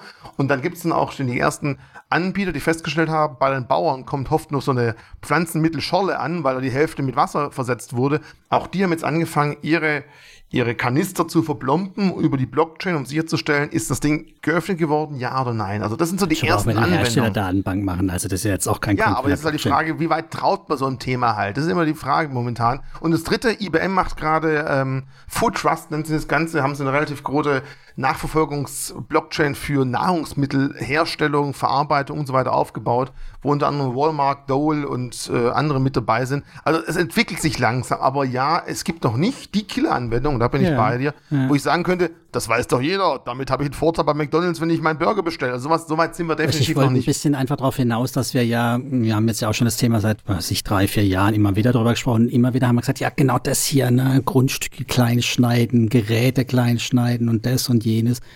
Ja, und irgendwie warten wir doch die ganze Zeit schon drauf, damit Gut, das, was wir da als Fantasie vor uns haben, auch wirklich mal sich realisiert und diese ganze Geld. Hm, Glaubst du, 1996 haben alle erkannt, was im Internet wirklich möglich ist? Drei ja, Jahre nach dem Internet so groß Es kam immer ja, wieder was Neues. Ja, da haben was, die ersten gesagt, ja, ganz ehrlich, ich habe jetzt hier ein Fax und jetzt kann ich das Fax halt elektronisch schicken. Dann mache ich doch beim Fax auch. Also ich glaube ganz ehrlich. Das reden wir viele zehn Jahre schon drüber, oder? Über die Blockchain. Ja, schon, schon. Ja, aber in der, breiten, in der breiten Masse sind wir lange noch nicht so weit, dass es überhaupt so weit gekommen ist. Ich meine, in der US das Internet selber gab es ja auch schon lange, der Phonos war halt nicht veröffentlicht. Es war halt davor ein geschlossenes Netzwerk, wo halt einige Computer kommuniziert haben. Aber ja, es gibt, momentan muss man wirklich sagen, nicht die Killer-Anwendung, wo jeder sagen kann, und genau deswegen brauchen wir es Stand jetzt auf jeden Fall. Naja, pff, es gibt nicht das Metaverse. Da gibt es auch zig verschiedene Möglichkeiten dafür. Äh, gut, dann hört man jetzt immer wieder Web 3.0. Ne? Ist auch so eine Aussage, oh, da wird alles besser. Die anderen sagen, nee, ist alles schlechter, weil es total nachvollziehbar. Braucht man für das Web 3.0, wo man plötzlich dann wieder unsere eigenen unseren eigenen Content, den wir kreieren, auch selber verwerten können. Über, vielleicht über Blockchain-Technologie. Braucht man dafür sowas? Ja oder nein? Das wird auch spannend. Das Thema gibt es immer wieder. Web 1.0 kennen wir alle. Da wird eine Homepage erstellt. Ich kann darauf zugehen, fertig. Von Web 2 sprechen halt viele, wenn eben jeder theoretisch Content erstellen kann, aber Eigentümer des Contents sind nicht wir, sondern die großen Plattformen. Und bei Web 3.0 erhoffen sich halt einige, dass man da ein bisschen mhm. ja, mehr Hoheit über seine eigenen Daten wieder bekommt. Auch das wird spannend. Also das, da gucke ich auch noch in die Zukunft, dass wirklich kommen wird. Ich wollte damit eigentlich nur sagen, dass man vielleicht jetzt so ein bisschen die Euphorie, die man so am Anfang hatte, ähm, jetzt äh, hinterfragen kann und das mhm. Geld, billige Geld halt auch weg ist. Ne? Also ja, auch die Kryptobuden werden das wahrscheinlich merken und die ganzen Projekte, dass halt doch nicht mehr so viel Geld unterwegs ist. Das ist definitiv. Also der, der, Preis für, Zins, für Geld ist Zins und wenn ja. Zinsen steigen, wird das Geld auch wieder teurer. Und ich würde aber sagen, wir haben jetzt, lass mal ganz gucken, letztes Mal habe ich geschaut, da waren irgendwas über 21.000 Krypto-Projekte, Assets, wie auch immer, auf CoinMarketCap. Und deswegen sagte ich auch vorher, viele von diesen Dingen wird, wird man nicht mehr brauchen. 21.434 momentan jetzt. Ganz ehrlich, ein Großteil davon, da muss man keine Kryptos irgendwie aufziehen. Das ist einfach, weil man über Kryptos vielleicht leicht an Geld kommt hm. Zieht man dieses Mäntelchen drüber. Aber einen anderen Teil davon kann man durchaus brauchen. Und äh, da gibt's viele Beispiele. Ich finde es immer interessant. Wir können ja wirklich mal ein eigenes Thema machen. Da bringe ich meinen ganzen Schwung von, von realen Anwendungen aus der realen Welt mit, weil da gibt's schon einige Sachen. In Österreich gibt's jetzt zum Beispiel die ersten, ersten Briefmarken, die als als Krypto-Briefmarken dargestellt wurden und über die Blockchain verfolgt werden können, auch generiert werden können. Also auch da sind wir wieder bei neuen Schritten. Und das finde ich interessant. Das ist, glaube ich, ein wichtiger Punkt, wenn man wirklich ein reines Kryptothema mal machen wollen, grabe ich da mal aus. Aber heute wollen wir eher mal ein bisschen das Thema laufende Erträge zu Kryptos machen. Deswegen habe ich noch ein paar Beispiele, die mir gerade im Kopf sind, äh, mitgebracht. Da gibt es auch noch jede Menge, wenn ihr mal wollt. Genau, wir wollten ja dein, dein Portfolio vom letzten Mal angucken. Da haben wir ja, mhm. da haben wir uns ja schon drüber unterhalten. 40 Prozent Krypto-Portfolio habe ich aufgeschrieben ja. bei Richie. Und ich habe mir, ich hab, ich hab mir aufgeschrieben, Bitcoin seitdem minus 60 Prozent, Ethereum minus 60 Prozent, Uni hatten wir ja auch irgendwie da, minus 71 Prozent, Link minus 70 Prozent. Das sieht ziemlich düster aus, oder? Hm, ich bin jetzt bei 36,27% Kryptowährung. Du hast kräftig zugekauft, ne? Ich habe einiges zugekauft. Ich habe da einiges ausgetauscht oder beziehungsweise ergänzt. Da sind noch ein paar Coins dazugekommen. Mhm. Ähm, wo ich sage, da klingt für mich ganz interessant. Mittelfristig ist auch zum Teil Risikokapital. Ich habe Polka dort nachgekauft. Ich habe ein bisschen Jota reingenommen und ich habe eigentlich mal XRP reingenommen, weil ich halt die Hoffnung habe, irgendwann wird man sich vielleicht mit der SEC einig und wenn die Klage vom Tisch ist, kann da vielleicht doch wieder so ein bisschen ein kleiner Aufschwung kommen. Mit Luna hattest du keinen Spaß, oder? War mir persönlich total egal, aber es war halt für den Kryptomarkt extrem schlecht. Warst du nicht investiert, also nee, nicht, so, nicht nee. so wie wir, so also reingelangt, nee. einmal kräftig. Hm, okay. Nee, auf keinen Fall. Also wenn ich schon, das, ja, war, war für mich kein interessantes Investment persönlich. So, also. Siehst du, Lars hätte mal einen Ritchie vorher gefragt. Ja, ich hatte da jetzt auch nicht so viel drin, also passt schon. Ja, nee, also war, war für mich äh, einfach, oft ist es so, wenn es irgendwann zu extrem gut klingt und man sich mal genau überlegt, wo sollen die extremen Rendite überhaupt herkommen und ich es einfach ums Verrecke nicht nachvollziehen kann, bin ich entweder zu blöd oder das Produkt ist halt nichts für mich und dann lasse ich die Finger davon. Oh, das ist ein guter Übergang zu dem Thema Staking oder wollen wir es noch ein bisschen aufschieben? Nee, auf keinen Fall. Also laufende Erträge sind auch das, was mich am meisten interessiert natürlich. Das ist aber doch gleich wieder laufende Erträge. Staking, Staking, Staking. Zu, zu, gut? Klingt es auch zu gut? Erzähl erst mal, ja. was ist Staking? Ich meine, wir haben vielleicht, die meisten von unseren Hörern sind bestimmt ganz gut unterwegs in dem Thema, aber vielleicht auch nicht alle. Von daher über Ich gehe mal einen Staking Schritt zurück, was Staking grundsätzlich ist. Wir brauchen ja, ich habe ja gerade gesagt, wir haben eine zentrale Datenbank, eine dezentrale Datenbank, wo wir aber sicherstellen müssen, dass auf allen Speicherpunkten, die wir haben, der gleiche Datenbestand vorherrscht. Wir müssen also irgendwo einen Konsens finden, eine Einigung finden, welches der richtige Datenbestand ist. Es gibt eben verschiedene Konsensmechanismen. Der wohl bekannteste, weil einfach von Bitcoin verwendet, ist der Proof of Work. Das wäre einfach Kurzfassung, die, die Buchhalter dieser Blockchain, die Miner, die fassen die Transaktionen in einer gewissen Zeit zusammen. Normal sagt man, alle zehn Minuten gibt es einen Block. Da ist jetzt aber so viel Rechenleistung gerade drin, dass wir schon sieben bis acht Minuten nur noch brauchen aktuell für einen Block. Und dann müssen sie eben ein Rätsel lösen. Und das Rätsel ist unglaublich rechenintensiv. Und je mehr Rechenleistung ich habe, je öfter kann ich das Rätsel versuchen anzustoßen. Und der Erste, der das Rätsel löst, hat diesen Block gewonnen und darf den Block an die bisherige Blockchain anfügen. Also er ist, wie gesagt, nichts anderes, wenn man es ganz böse sagt, als einfach ein Buchhalter und er klebt die neue Seite auf die Blockchain drauf und hat dann dementsprechend mit dieser Seite das Zeichen gesetzt, alle anderen Datenbanken der Welt müssen diese Blockchain so übernehmen und aktualisieren. So, Konsensmechanismus. über Proof of Work. Dafür sehr viel Rechenleistung, sehr viel Strom. Von manchen wird es immer noch als der sicherste Mechanismus überhaupt angesehen. Wenn man aber gerade aus Energieeffizienzgründen sich das Ganze anschaut, ist es halt schon einiges, was da reinkommt. Andere würden es aber sagen, ja, das ist aber ein Grund, warum Bitcoin zum Beispiel den Wert hat, weil da viel Rechenleistung reinkommt, weil wir viel, äh, das unglaublich schwer anzugreifen sind oder gar nicht angreifbar ist momentan. Alles fein. Nichtsdestotrotz, es gibt dann auch Kryptowährungen der zweiten Generation, der dritten Generation und spätestens seit der sogenannten dritten Generation hat sich dieses Proof of Stake sehr, sehr ähm, etabliert. Unter anderem Ethereum hat jetzt auch äh, vor kurzem die Änderung von Proof of Work auf Proof of Stake vorgenommen, erfolgreich. Da gab es diesen Merge und was heißt es jetzt? Anstatt riechende Rechnerfarmen oder irgendwie Grafikkarten dazu zu knechten, irgendwelche Rätsel zu lösen, haben sie jetzt überlegt, okay, wir suchen einen neuen Weg. Wir hinterlegen unsere Coins und stacken sie, stapeln sie, sammeln sie einfach. Und je nachdem, wie viel Coins ich hinterlegt habe oder wie viel Coins plus seit wie, welchen Zeitraum sind die bereits drin, da gibt es verschiedene Lösungen, kann man eben über diesen Weg ebenfalls die Blockchain validieren.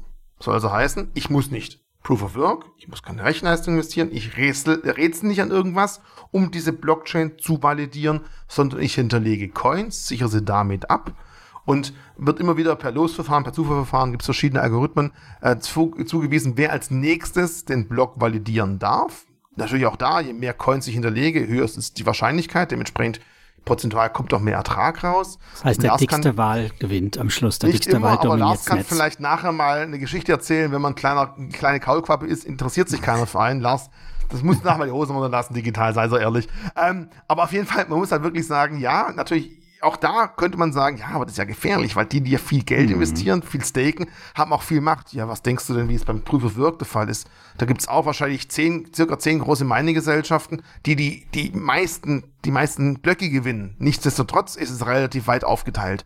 Und das Schöne an dieser ganzen Technik ist einfach, anstatt Rechner laufen zu lassen, Tag und Nacht, die unglaublich viel Leistung haben, reicht es einfach, einen Knotenpunkt ins Netz zu stellen zum Beispiel ein ganz ein kleines Raspberry Pi, das ist ein kleiner Bastelrechner, der ganz, ganz mhm. wenig Strom verbraucht, der einfach nichts anderes macht, als zu beweisen, ja, meine Coins liegen immer noch da und mit diesen Coins validiere ich, sichere ich die Blockchain ab.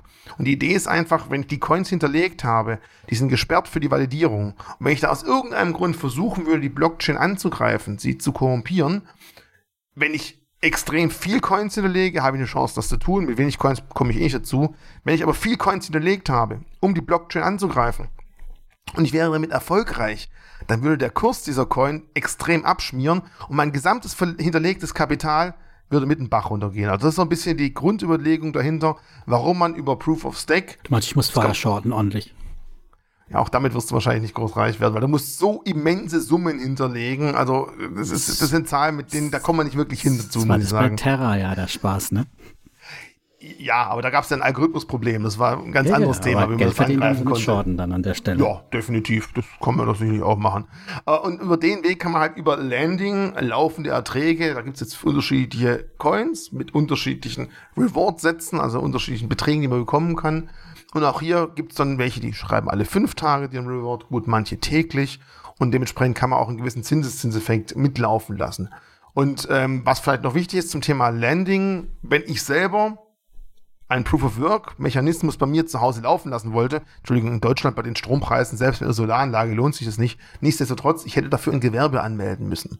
Wenn ich Landing, äh, Entschuldigung, Staking, was ich sage jetzt Landing, Staking betreibe, dann kann ich ganz klar sagen, mit meinem Staking-Betrag, den ich hinterlegt habe. Ich muss zwar die Gewinne ganz normal versteuern mit meinem persönlichen Steuersatz, aber ich kann die Coins, die ich dort erhalte, nach einem Jahr bereits wieder steuerfrei veräußern.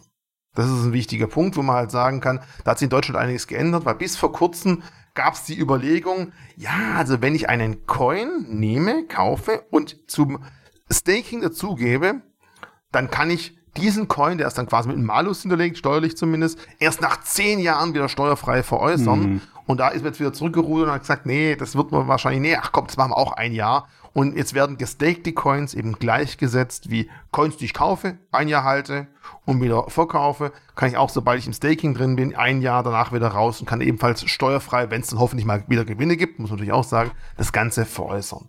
Und ähm, wie gesagt, die, das sind keine Zinsen, die ich da bekomme, auch wenn es laufende Erträge sind, sondern es sind einfach wenn man es so sieht, ich schicke mein, ich hoffe, es hört ja keiner, was wir sagen, ich schicke meine nee. Coins auf ein und die müssen dementsprechend Geld erwirtschaften. Lars, dieser Platz gefällt dir sicherlich. Ich hätte es jetzt ins Bergwerk geschickt, aber gut. Ja gut, wir schicken es, aber Bergwerk, das wären wir ja über Mining, das passt ja nicht. Ah, wir schicken es aufs okay, Feld. Stimmt, wir schicken es aufs Feld. Feld. Genau. Und dementsprechend ist es eben kein Zinsertrag und die, die sind halt dafür dann da, dass sie halt Spargel stechen und Erdbeeren pflücken. Ja, genau, machen wir es einfach so. Mhm. Und dementsprechend muss ich diese Erträge mit einem persönlichen Steuersatz versteuern. Oder ich schicke sie in die Fabrik, die arbeiten halt für mich. Ja, sind es jetzt Spargelstecher oder, oder Fabrikarbeit? Also sprich, was kommt dabei rum bei dem Ganzen?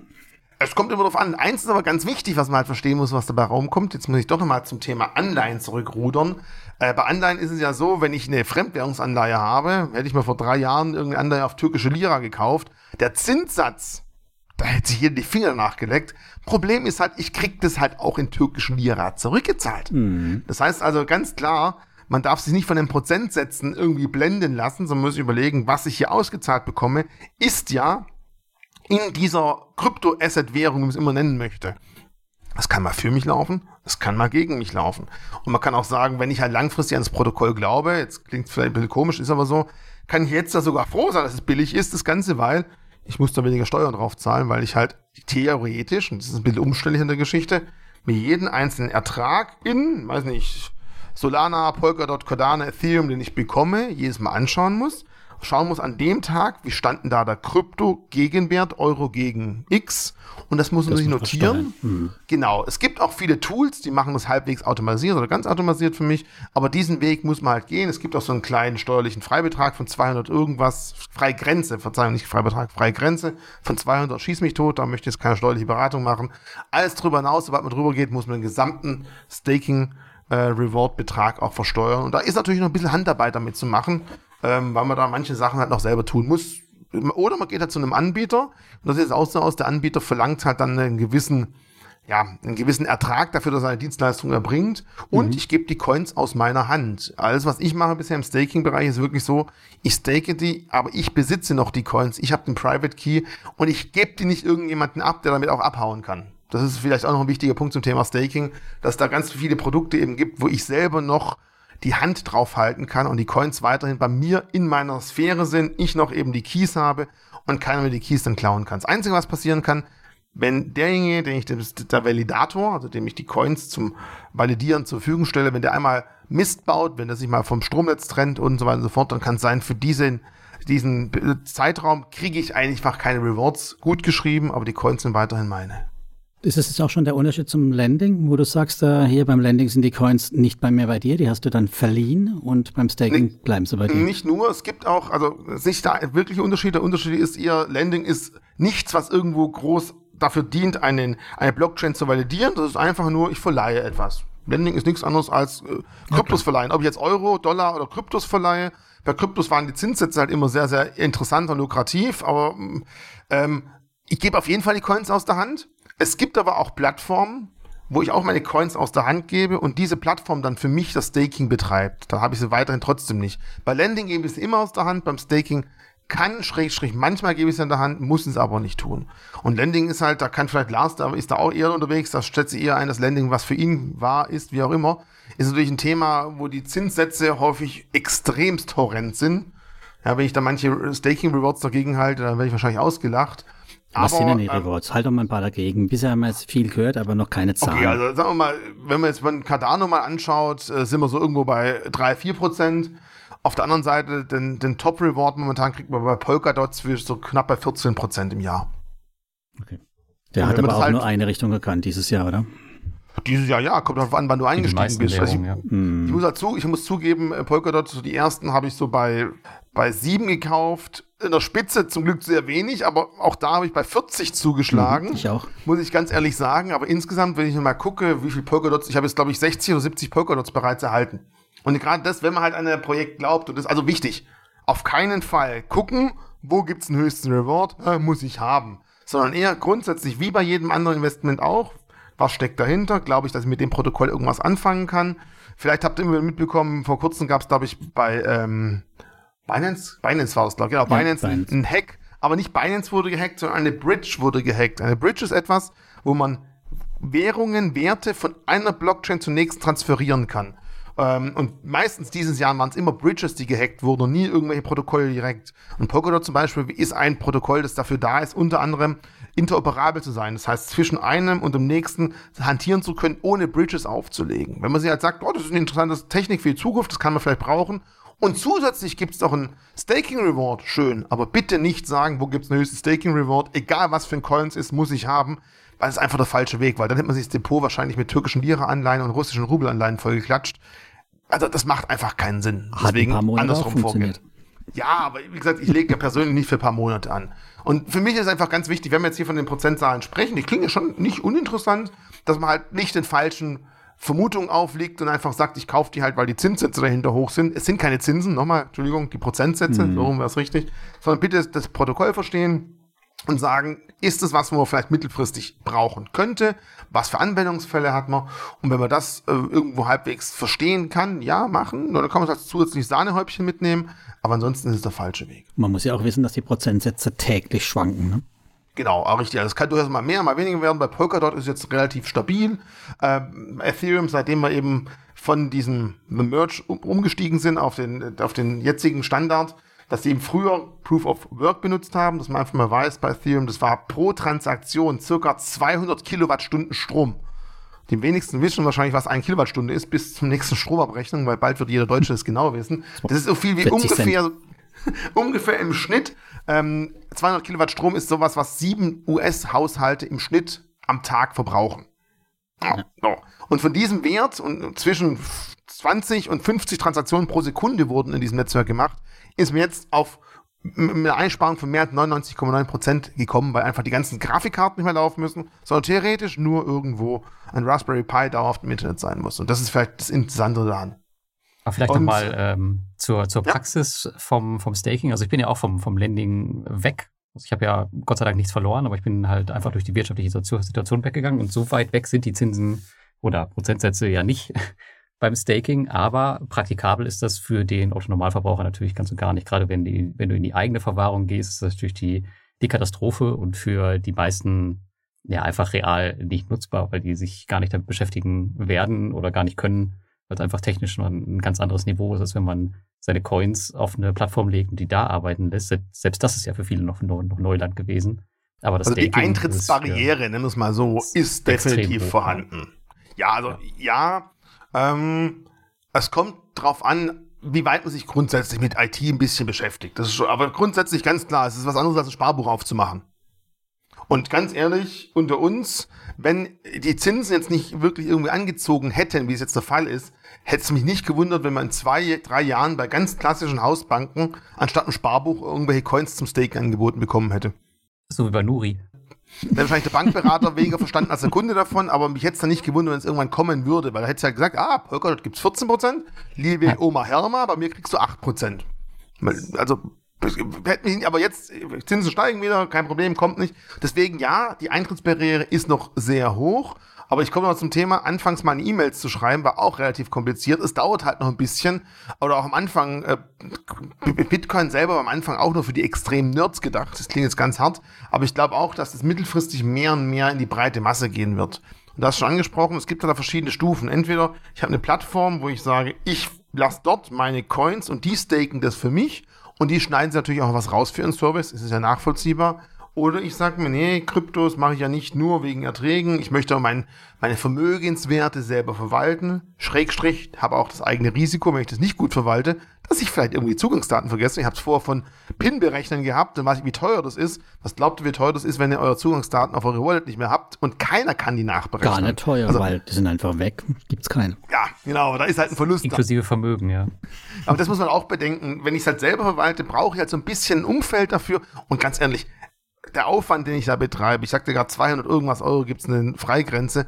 Ich würde es nicht machen, wenn ich im Jahr 300 Euro bekomme, weil das ist dann schon einfach der Aufwand. Wenn ich es wirklich manuell machen müsste, lohnt sich überhaupt nicht. Das ist auch wieder wahr. Da muss also du hast jetzt einen Ledger und, und gehst hin mit dem Ledger zu was zu was oder hast du direkt einen Raspberry Pi tatsächlich und deine nee, Coins Also ich sel selber selber bei Data Software lasse ich nicht laufen. Ich habe jetzt keine Werbung, auch keine Empfehlung. Ledger ist ein von vielen Hardware Wallets mhm. und da gibt es dann schon über den Ledger direkt die Möglichkeit bei einigen ähm, Coins das Validieren zu übernehmen.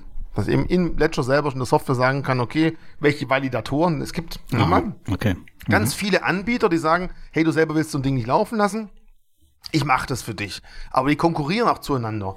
Manche sagen, pass auf, ich nehme dich nur, wenn du mindestens x Coins hinterlegst oder ich verlange x Prozent äh, Gebühr oder ich kann auch sehen, wie viel hat denn der selber hinterlegt. Und ich sag mal ganz ehrlich, wenn einer No Skin in the Game hat, wenn der selber nichts mhm. hinterlegt hat, dann habe ich auch keinen Bock, da was mitzumachen, weil dann weiß ich nicht, wie stabil lässt er das denn laufen. Meine Coins sind sicher, der kann damit nicht abhauen. Aber wenn er selber keine Kryptos hinterlegt hat, ist es für den vielleicht nicht ganz so wichtig, ob das Ding stabil läuft oder nicht. Und wenn es nicht stabil läuft, kann ich auch keine Rewards erzielen. Also sind es für mich so die Punkte, nachdem ich auswähle, wo möchte ich denn staken. Ich schaue, wie viel hat er selber schon hinterlegt. Ich schaue mir die Kosten an, ich schaue mir auch die Größe an, weil manche, wenn sie voll sind, wenn sie sagen, ich bin überlaufen, ich habe genug, dann kommst du da gar nicht mehr rein. Oder, dass man halt sagt, wenn zu viele drin sind, die nehmen dann immer erst die großen Batzen, bevor sie sich mit den kleineren Stakern be beschäftigen. Auch das kann der Fall sein. Und je nachdem, bei, wie gesagt, bei einigen Coins kann ich es direkt in der Ledger machen. Bei anderen, wenn es zum Beispiel Cardano wäre, muss ich mir eine eigene Wallet noch auf, auf dem PC installieren. Die mhm. greift zwar die Software auf meine Coins im Ledger zu, aber über diese Software kann ich dann das Staking dann eben äh, betreiben. Also da gibt es schon zu jedem Coin, kann man ein Kurzvideo von 20 Minuten machen. Ja, man wird es danach verstehen, aber ja, es ist eine gewisse Eintrittsbarriere. Man muss schon mehr tun als irgendwie Pandora Go and Grow, dann jeden Monat 1000 mhm. Euro automatisch einzahlen lassen. Dankeschön. Das steckt das schon jetzt auch, dahinter. Das jetzt auch bei einigen Coins durch und es war schon ein Abenteuer. Gerade du hast es angesprochen, Cardano. Ich habe das, äh, das ist ja auch extern, aber bei Solana beispielsweise, da ist es total easy. Im Ledger kannst du einfach auch aufs Knöpfchen drücken und dann geht's los. Ähm, bei Polkadot war es ja wieder anders. Ähm, kennst ja auch die Story, da hatte ich ja zu ja. wenig Polkadot und wurde scheinbar von den Validatoren nicht akzeptiert. Und deswegen verdiene ich gar nichts mit denen, die da jetzt aktuell liegen. Das heißt, ich muss noch mehr kaufen, damit ich halt ja. ähm, auch in das äh, Vergnügen komme, da Zinsen zu generieren. Also normalerweise sagt mir bei Polkadot mindestens 120, aber ich würde dir auf jeden Fall 200 Polkadot empfehlen, bestimmt aber 6 Euro irgendwas das Stück. Und ab 200 Polkadot, dann wirst du auch irgendwo wahrgenommen. Bei mir ist jetzt so mhm. wirklich, bei dem, was ich an Polkadot hinterlegt habe, ich krieg, ich krieg jetzt täglich ein Viertel Polkadot gut geschrieben. Lass halt auch bei Crypto.com legen lassen, dann kriegst du die 10% auch so. Ja, genau, das ist halt die andere Variante, die man machen kann. Aber genau davon wollte ich ja halt äh, auch weg ähm, und halt mein Vermögen dahingehend auch komplett in die eigene Verwahrung nehmen und halt das Staking nutzen. Das finde ich persönlich auch das Spannende, wenn man so ein bisschen sich mit dem Thema beschäftigt, kann man relativ gut, in Anführungszeichen, das selber übernehmen, aber man muss sich einmal hinsetzen und das Ganze auch lernen. Da hat man auch einen gewissen Respekt, Spaß, da versteht so. man es auch. Ja, das klingt jetzt auch ein bisschen, ja, Geld erlegen soll nicht Spaß machen, aber ja, das ist auch irgendwie, ja, ist ja recht. Ist irgendwie auch cool, wenn man halt selber sieht, hey, ich brauche keinen, habe ich selber gemacht, huhu. Ähm, richtig, ja, ja. aber ähm, man, man cool, lernt also, auch so einfach dazu, finde ich wenn man seine, seine, seine Coins gestaked hat erfolgreich, dann fühlt man sich so ein bisschen wie, wie Neo in der Matrix, äh, dass man gerade richtig was gehackt hat. Das ist schon ziemlich cool. Aber Spaß, einfach auch das, nur dann lerne ich ja, wie das Ganze funktioniert. Wenn ich mich selber auch mal gestaked habe, wenn ich selber tue, dann verstehe ich eben noch mehr zu dem Thema Blockchain. Dann verstehe ich noch mehr, was heißt Validatoren, wie gehen die vor, wie funktioniert das. Äh, das ist für mich auch ein Teil des, des Lernens, das vielleicht auch eindringen in, der, in das Rabbit Hole oder nimm die, manchmal das mal blaue oder rote Pille, auf jeden Fall. Das gehört auch mit dazu für mich, wenn man sich das antun möchte. Aber das, da gehört ein gewisser Betrag dazu, einmal das und nochmal nicht wegen den 8%, 10%, 14% das machen, sondern einfach sagen, oh, der Coin selber klingt interessant und dann nehme ich das natürlich on top mit. Jetzt gerade an alle, Ethereum ist ab jetzt eben auch stakebar, da haben wir nur ein Problem momentan. Ethereum kann erst ab 32 Ethereum validiert werden als Validator und kann gestaked werden. Also müsste man theoretisch Stand jetzt sich 32 Ethereum zusammenkaufen, nicht ganz billig, ja, und müsste dann selber auch so ein, ähm, so ein Teil aufsetzen, so eine äh, Wallet und, und über das dann selber validieren, zum Beispiel auf einem Raspberry Pi. Ähm, oder es gibt gewisse Anbieter, die sagen, ja, pass mal auf, bei mir ist es so, ich habe dann Staking Pool, aber jetzt wird spannend, du musst dann Ethereum hinterlegen und wir haben dann einfach ein Smart Contract. Für ein Ethereum kriegst du einen neuen Coin von mir, Vorsicht, steuerlichen Verkauf innerhalb von einem Jahr ist es dann eben, wenn man Gewinne erzielt hätte, auch steuerpflichtig. Und dann kriegst du einen neuen Coin und über diesen Coin werden die Validatorenbeträge ausgezahlt oder werden den, dementsprechend gut geschrieben. Da ist man schon wieder abhängig von etwas Drittem. Das ist bei Ethereum noch nicht ganz so rund. Ethereum gibt so circa 5% Staking Reward, wenn man es hinkriegt, aber ist noch ein bisschen elitär weil wenn ich direkt Ethereum staken will und nicht über so einen Vehikelumweg, dann brauche ich halt 32 Stück und muss es selber in die Hand nehmen. Aber da warte ich auch noch ein bisschen. Ich bin mir ziemlich sicher, dass wir da mittelfristig auch noch andere Lösungen finden werden dafür. In der Praxis ist das so, du gibst quasi einen, einen Geldschein und kriegst dafür eine Wertmarke zurück. Genau. Wenn man das so, ja. Und du kannst aber nicht mehr zurücktauschen, du kriegst nicht mehr, wenn du beim Zurücktauschen nicht mehr deine Wertmarke oder deinen Geldschein zurück, sondern irgendeinen anderen, wenn du es später mal machen möchtest. Ja. Wenn das alles zu nervig ist, dann nimmt sich ein Krypto-ETN, die mittlerweile auch Staking können, das Steuerthema damit für dich gelöst haben und vor allem das Auszahlungsthema, weil das ist nämlich so die nächste Hürde, wo ich schon mitgekriegt habe. Du hast dann zwar deine Coins, aber jetzt brauchst du irgendeine Börse, wo du auch wieder in Euros umwandeln kannst und auf dein Konto kriegst. Das scheint wohl nicht immer gut zu gehen.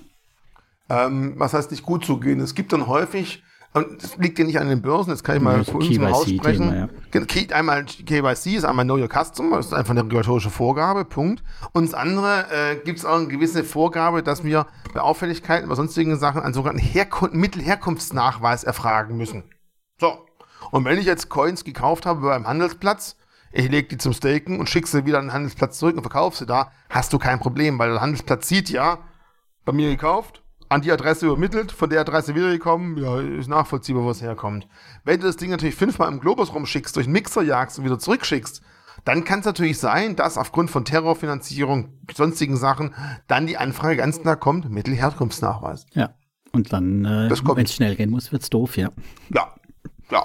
Aber wichtig vielleicht auch noch, wenn du einen ETN nimmst, dann schau doch bitte auch, das ist nämlich das nächste Spannende, dort hast du ja zumindest in meisten Fällen nach einem Jahr auch noch das Ganze zu versteuern.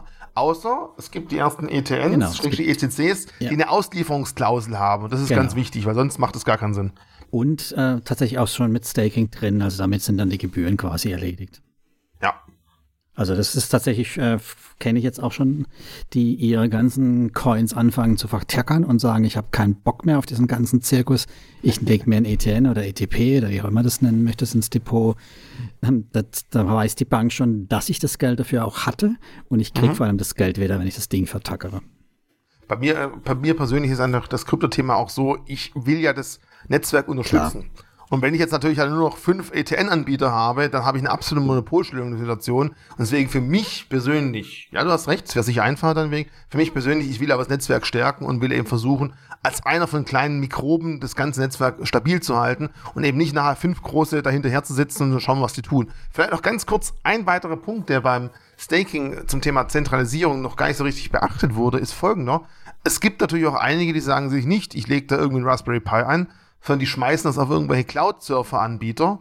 Und in Deutschland ist Hetzner, glaube ich, einer der größten Cloud-Anbieter. Und ich habe vor kurzem gelesen, mhm. dass die zu Ethereum damals gesagt haben, sie erlauben nicht, Ethereum Staking Software auf ihren Surfern laufen zu lassen. Das heißt also, vielleicht haben wir dann plötzlich mittelfristig beim Staking irgendwann noch ein anderes Problem, das man gar nicht so sieht. Wir haben dann Azure Cloud, wir haben Google Cloud, wir haben die AWS. Und wenn die alle plötzlich sagen, die erlauben wir nicht mehr, kann es kurzfristig mal zu einem kleinen Schock kommen, weil dann einfach viel, viel Staker ihre Software nicht mehr auf diesem System laufen lassen können. Kann dann auch schnell wieder behoben werden über andere Software, aber das kann vielleicht auch ein Problem sein, das man momentan in der Breitmasse gar nicht so stark sieht. Wobei, wenn AWS und so, wenn die damit ihr Geld verdienen, mal die, ja, natürlich. Die Last ich verstehe auch nicht. Die Last ist jetzt ja. weg. Es ist, ja, es ist, es ist keine Last theoretisch. Wie gesagt, wenn so ein Raspberry Pi sich langweilt bei dem Thema, da ist einfach nur dauerhaft, ja, ich bin auch da, ich bin auch da, hm, bin immer noch da, bin noch da. Also, ja, vor da allem haben die ein anderes Geschäftsmodell. Ich meine, das ist vielleicht das Problem. Ja. Hetzner verkauft den Server, wie er ist als Server und nicht CPU-Zeit, nicht Festplattenzeit, nicht, genau. nicht, Speicher, sondern deswegen ähm, glaube ich nicht, dass es ein generelles Aber auch Problem da, wenn sie es verkaufen, ich das kaufen möchte, verstehe ich nicht, warum es ausschließt. Aber das wäre eine andere Frage. Könnten wir mal ja, schreiben. Mischkalkulation ist ja klar. Ich meine, wenn ich halt 200 Server verkaufe und jeder würde dann zu 100 Prozent auslasten, müsste ich viel mehr Hardware in den Keller stellen, wie wenn ich 200 genau. Server verkaufe und die werden nur zu 10 Prozent ausgelastet. Aber so eine Software kostet ja kaum Ressourcen. Das frisst ja fast nichts. Stecke ich nicht tief genug drin, wer weiß, was die vielleicht IO oder irgendwas machen. frisst. Weiß, ja. Vielleicht hat die gibt es da doch irgendeine Ressource, die denen ausgeht. Auf jeden Keine Fall ist es noch ein Punkt, der eben auch zu Zentralisierung führen könnte. Hm. Aber ich glaube, wie du sagst, ist es, glaube ich, nachvollziehbar. Also, ja, ist lösbar. Nachlässigbar, ja. Aber jetzt immer, wenn wir es kompliziert hatten, wir reden ja die ganze Zeit um einen heißen Brei rum. Du willst uns jetzt nicht erklären, dass wir das mit Bison nicht doch bald können werden. Also mal grundsätzlich, was man bei Bison kann, wir haben jetzt die ganzen neuen Coins endlich aus, eingeführt, hat lange genug gedauert. Also Ethereum, mhm. Solano, Cardano, Polkadot, all die Dinger, mit denen man staken kann. Und die Anfrage, wann kann ich es denn bei euch staken, die kommt natürlich auch ganz oft. Ich kann nur sagen, ich meine, wir wären ja schön blöd, wenn man nicht äh, Kunde droht mit Geschäftsabschluss und sagen, nö, machen wir nie. Es steht definitiv auf der Liste. Ich kann ja leider wirklich nicht sagen, wann es kommt, ob es kommt. Nicht mal äh, dieses Jahr, kannst du sagen? nee, auf keinen Fall. Ich bin ja froh, wenn wir dieses Jahr noch ein paar neue Coins kriegen. Das haben wir immer noch vor. Die Hoffnung ist noch da. Aber auch ganz ehrlich, wir Was werden niemals 21.000 verschiedene Coins haben. Ist, es gibt dann immer noch einige, die sagen, oh, doch das eine oder andere war schön. Polygon vielleicht sagen einige war toll, mhm, wollten wir okay. vielleicht haben. Äh, vielleicht, vielleicht sogar irgendwann mal irgendwelche komischen ähm, Stablecoins auf Euro-Basis. Könnte ja auch interessant sein. Für uns nicht so, aber für Österreicher sehr interessant. Da kann vielleicht was kommen. Äh, Dogecoin hoffe ich nie. Ich mag die Dinger nicht, aber man weiß es ja nicht, wenn es nachgefragt wird. Warum ist das für Österreicher interessant, Stablecoins? Ähm, weil bei Österreich ist es steuerlich auch da. Wir machen natürlich keine Steuerberatung. Wir halten es nur ganz gemütlich bei einem Fläschchen Wasser. Übrigens, ich habe vorher gesagt, die Hälfte der Flasche Wasser habe ich auf die Tastatur gekippt, deswegen bin ich jetzt schon wieder trocken geredet. Ähm, bei Österreich ist es so. Du hast die Gewinne immer zu versteuern in Österreich. Mhm. Du musst aber erst dann versteuern, wenn, die so, wenn du sie wieder von Krypto in Euro transferierst. Bei uns in Deutschland ist es so, wenn ich zum Beispiel von Bitcoin in Ethereum meine Coins shifte, muss ich steuerlich so rechnen, als würde ich Bitcoin verkaufen und Ethereum neu, neu kaufen. kaufen. Ah, ja. Weil in Österreich ist es so, solange ich von einem Coin zum nächsten switche, ist es steuerlich nicht relevant. Es wird nicht irgendwie versteuert. Und dann kann okay. ich halt sagen, hm. das ist kein Schlupfloch, das ist halt eine andere Herangehensweise.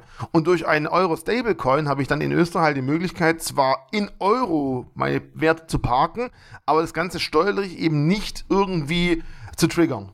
Und deswegen ist in Europa, in, in Österreich gerade das Thema äh, ein Stablecoin in Euro natürlich sehr interessant, um einfach für ein Zwischenparken, ohne dass ich auf womöglich erzielte Gewinne Steuern mhm. zahlen muss. Ja, verstehe. Daher der Hintergrund, das ist dann schon, schon ganz praktisch für die, in Anführungszeichen. Aber es gibt schon noch zwei, drei interessante Themen, die man vielleicht mit aufnehmen könnte. Aber ganz klar, wir werden äh, niemals tausende von Coins haben. Das macht einfach wenig Sinn. Aber dass es mal kommen wird, äh, ist sehr, sehr naheliegend, weil also man, wäre schade, wenn nicht. Aber die Frage ist ja, wie lange Arbeitet jemand schon dran? Was kannst du das uns verraten? Arbeitet Keine, jemand ganz nein, konkret? ich darf, äh, ich, oh, ganz ehrlich, ich habe hab dazugelernt. Ich habe dazugelernt, so oft wie bei uns irgendwelche Aussagen getroffen wurden, wann ein Coin rauskommt. Nicht und wir festgestellt haben, wir Staking ja, aber aufgrund von regulatorischen Bedingungen ist es manchmal echt, echt schwierig. Und deswegen äh, hülle ich mich ich einfach Als nächstes kommt doch erstmal der NFT-Marktplatz, oder? Auf Bison. Logisch, klar, da kannst du dann Fotos von irgendwie dir und deinen Schuhen machen und so. Nein, natürlich auch nicht. Das, pfui, nein, da habe ich nichts gesagt zum NFT-Marktplatz, weil das ist äh, noch weiter weg wahrscheinlich. Das ist ja viel ja, so, noch wesentlich komplizierter, oder? Wahrscheinlich jetzt. Ja, mal grundsätzlich, also mal, wenn wir ganz kurz nochmal NFT ansprechen. Ich finde es halt schade, weil jeder, der von NFTs spricht, denkt immer nur an irgendwelchen Affenbilder. Und NFTs kann halt schon wesentlich weitergehen, weil NFTs, Non-Fungible Tokens, da kann es theoretisch auch sein, dass wir dann irgendwann davon sprechen, dass wir reale Güter über die NFT-Schiene äh, darstellen, verbriefen, in Anführungszeichen, zertifizieren und auch leichter handelbar machen. Auch das kann irgendwann mal kommen. Es kann Aber mal sein, dass man. ich kein Bison, wo mir den Token zeigt. Nein, ich brauche halt irgendjemand, der diesen NFT printet, mintet, wie auch immer, und handelbar macht. In einem eigenen Ökosystem zum Beispiel, genau. Zum Beispiel. Ich will nur sagen, weil wir immer wieder ja. NFT einfach als extrem, oh, so ein Blödsinn. Ja, so wie wir es halt jetzt häufig sehen, ist es halt auch noch ein Testballon, irgendwelche lustigen Affenbilder. Aber mit NFTs kann man mittelfristig wahrscheinlich sogar noch wesentlich mehr machen, als wir dem Ding jetzt aktuell zutrauen. Es ist einfach nur ein nicht fungibles, ein Gut, das es nur einmal auf der Welt gibt, digital dargestellt. Entweder es gibt es nur digital, Punkt, oder es ist ein Bezug zur realen Welt. Da ist ja das Krux da drin, ne? Der Bezug zur realen Welt muss ich genau. immer garantieren. Und das geht, Ganz das kannst genau. du ja nicht garantieren.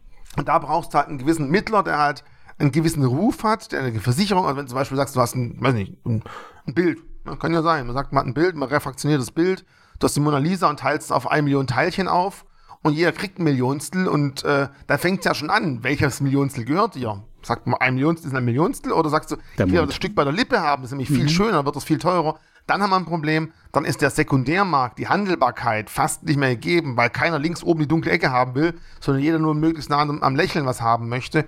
Und wir brauchen auch, wenn wir NFTs haben für den breiten Markt, brauchen wir, das ist ganz wichtig, einen Sekundärmarkt, wie es eben bei klassischen Wertpapierbörsen, einen Handelsplatz, wo die Dinge auch handelbar sind.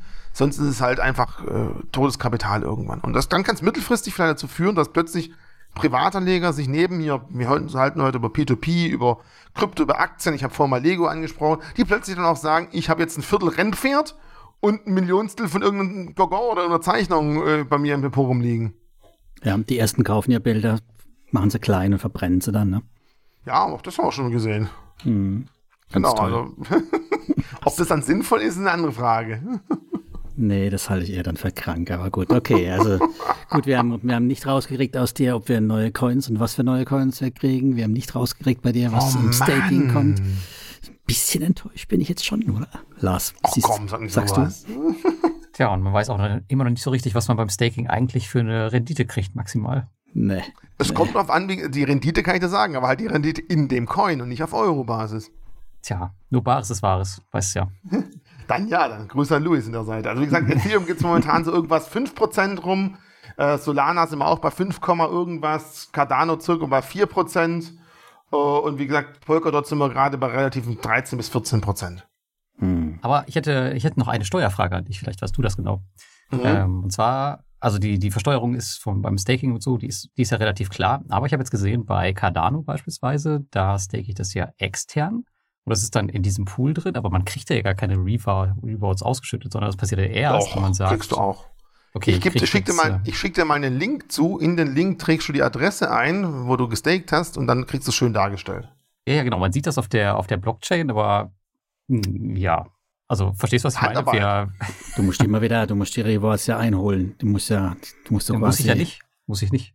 Die kannst nee, nee, die werden immer, du kannst, du kannst da einstellen, ob sie reinvestiert werden sollen oder nicht.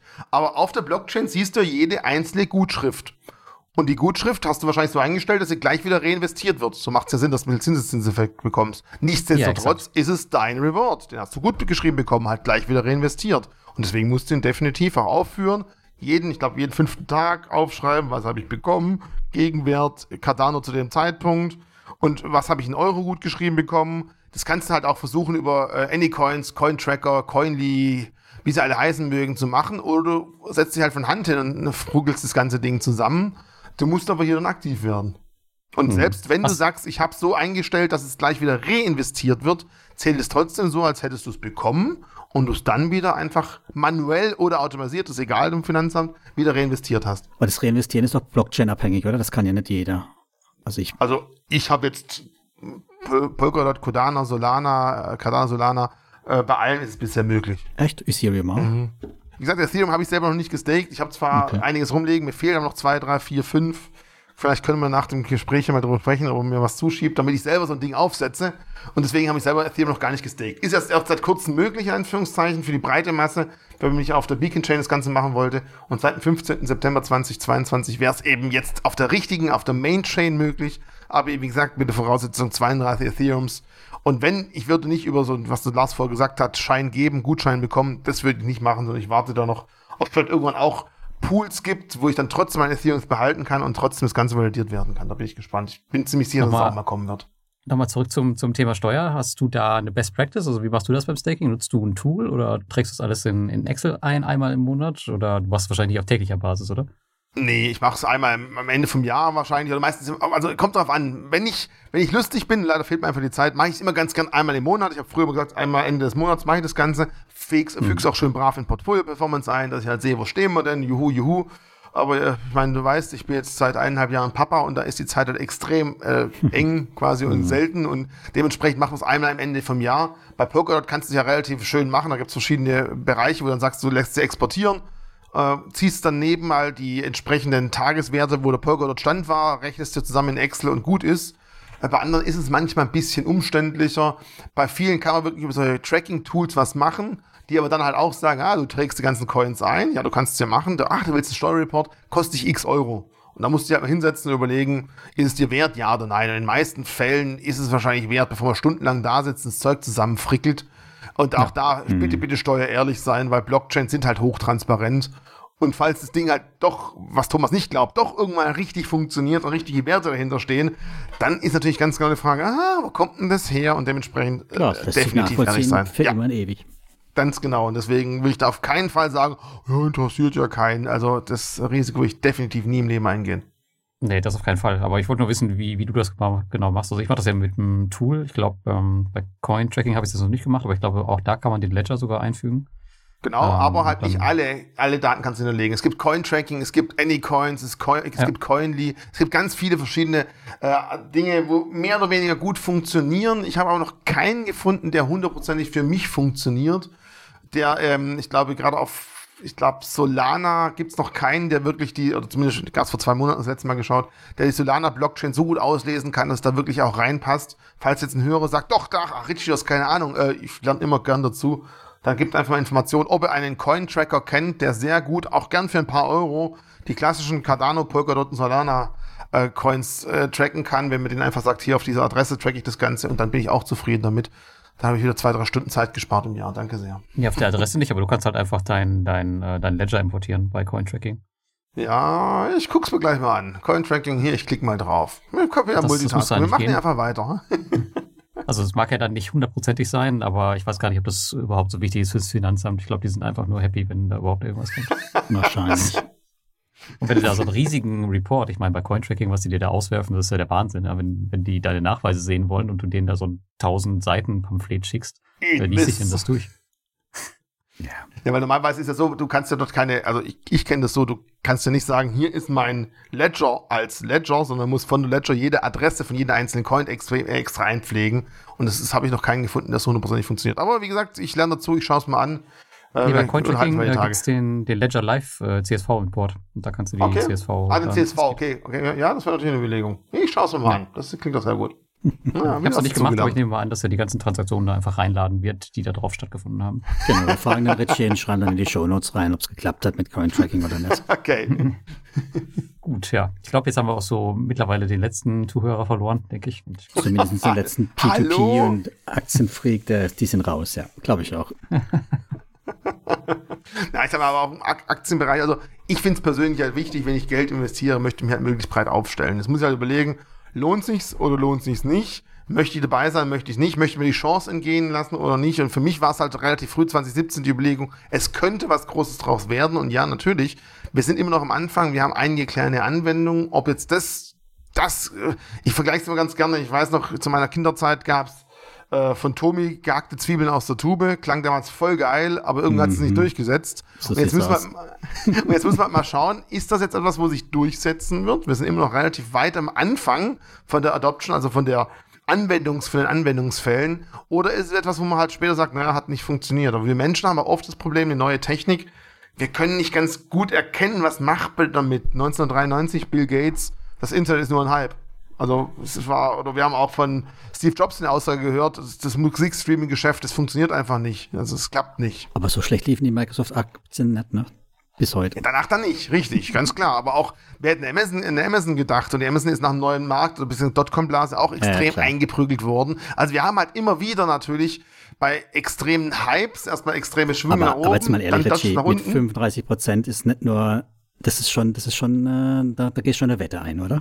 Ja, aber ich muss auch sagen, ich habe ganz ehrlich. Weil wegen Diversifizieren, also das ist schon ein bisschen mehr ja, diversifizieren. Auf, für mich ist, ja, für mich war das folgendes. Ich diversifiziere bei Kryptos, das ist der einzige, wo ich sage, ich diversifiziere meinen mein Einsatz. Wie viel setze ich ein? Wenn daraus viel wird, will ich mhm. deswegen nicht irgendwas rausnehmen. Aber das ist der einzige Punkt, weil ich einfach sage, es ist eine, eine Bet, also wirklich eine Wette für mich, wo ich sage, wie viel investiere ich darin und den Betrag möchte ich im Verhältnis zu meinen Investitionen in Aktien, ETFs in einem gewissen Verhältnis haben und dieses Verhältnis darf es nicht überschreiten. Aber wenn es nach oben durchbricht, werde ich deswegen nicht rebalancen. Mhm.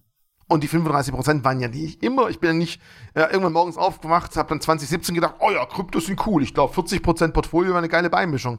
Sondern das waren anfangs mal 5 oder 10%. Ich glaube, 5% war wirklich so das Effektive, wo ich hatte so von dem Kapital, so. was ich einsetzen möchte. Und das, Entschuldigung, das Ding lief halt auf lange Sicht und das ist halt etwas. Aber du hast halt nachgelegt, halt auch, das muss ich ja auch jetzt sagen, du hast dieses Jahr schon kräftig ja, nachgelegt. Ne? Ja, aber halt auch zu Zeitpunkten, äh, wo ich sagen muss, ah, bin ich sogar zum jetzigen Verhältnis mit den nachgelegten zum Teil im Gewinn, nicht bei allem. Und mhm. wie gesagt, bei Polkadot habe ich auch bei 40 nachgekauft, weil ich unbedingt genug zum Staken haben wollte, dass ich wirklich von den Stake, äh, von den Validatoren als große wahrgenommen werden. Deswegen musste ich nur wenig kaufen, aber halt so einem hohen Preis, das hat natürlich auch wehgetan aber es fühlt sich dann halt ganz gut an und das kann man vielleicht auch der Lars nachvollziehen, wenn man halt trotz allem irgendwo wieder da laufende Erträge damit generiert und man sich dann, ich, ich müsste mal ausrechnen, wie lange muss Polkadot auf dem gleichen Niveau bleiben, wenn ich irgendwann einen Einstieg über Staking Rewards habe. Ich glaube, das wird eine Rechnung, die setze ich demnächst mal auf. Also ich finde es echt super. Also ähm, das war ja auch der Grund damals, warum ich das Landing gestartet hatte, auch wenn das jetzt vielleicht äh, nicht so erfolgreich war am Ende. Ähm, obwohl ich ja immer noch sagen muss, ich habe kein Geld verloren. Von daher äh, war es noch okay. Aber ansonsten ist es halt immer super, wenn man, wenn das Geld nicht einfach so rumliegt. Ich weiß nicht, was bei euch ist, aber wenn, hm, wenn Geld ja, einfach klar. rumliegt und nichts macht, dann kriege ich immer so einen leichten Schmerz an der Schläfe, weil das einfach, weiß ich, ich kann das nicht haben. Das ja, das liegt sich so schlecht drauf im Kissen, also die Münzen, das ist echt doof. Ist, ich, irgendwann komme ich mal zu dir nach Hause vorbei und schau mal, wo bei dir überall Geld rumliegt. Lars. Aber Richie, mit welchem Coin hast du dieses Jahr schon Gewinn gemacht? Weil ich weiß nicht, wenn ich mir das so angucke, alles. Äh, mit Bitcoin unter anderem. Echt? Bitcoin war schon ja. mal tiefer, als es jetzt steht? Deutlich. Ja. Langfristig, ja, aber auf dieses Jahr gesehen. Dieses Jahr. Auch dieses Jahr haben wir schon ein paar tausend Euro damit machen können. Muss. Ja, ja, aber wenn du tradest. Ja, oder halt, wenn du gewisse Punkte abwartest und dann eben erst einkaufst. Also bei Bitcoin ja. habe ich auch, äh, schon auch ganz gut mitmachen können.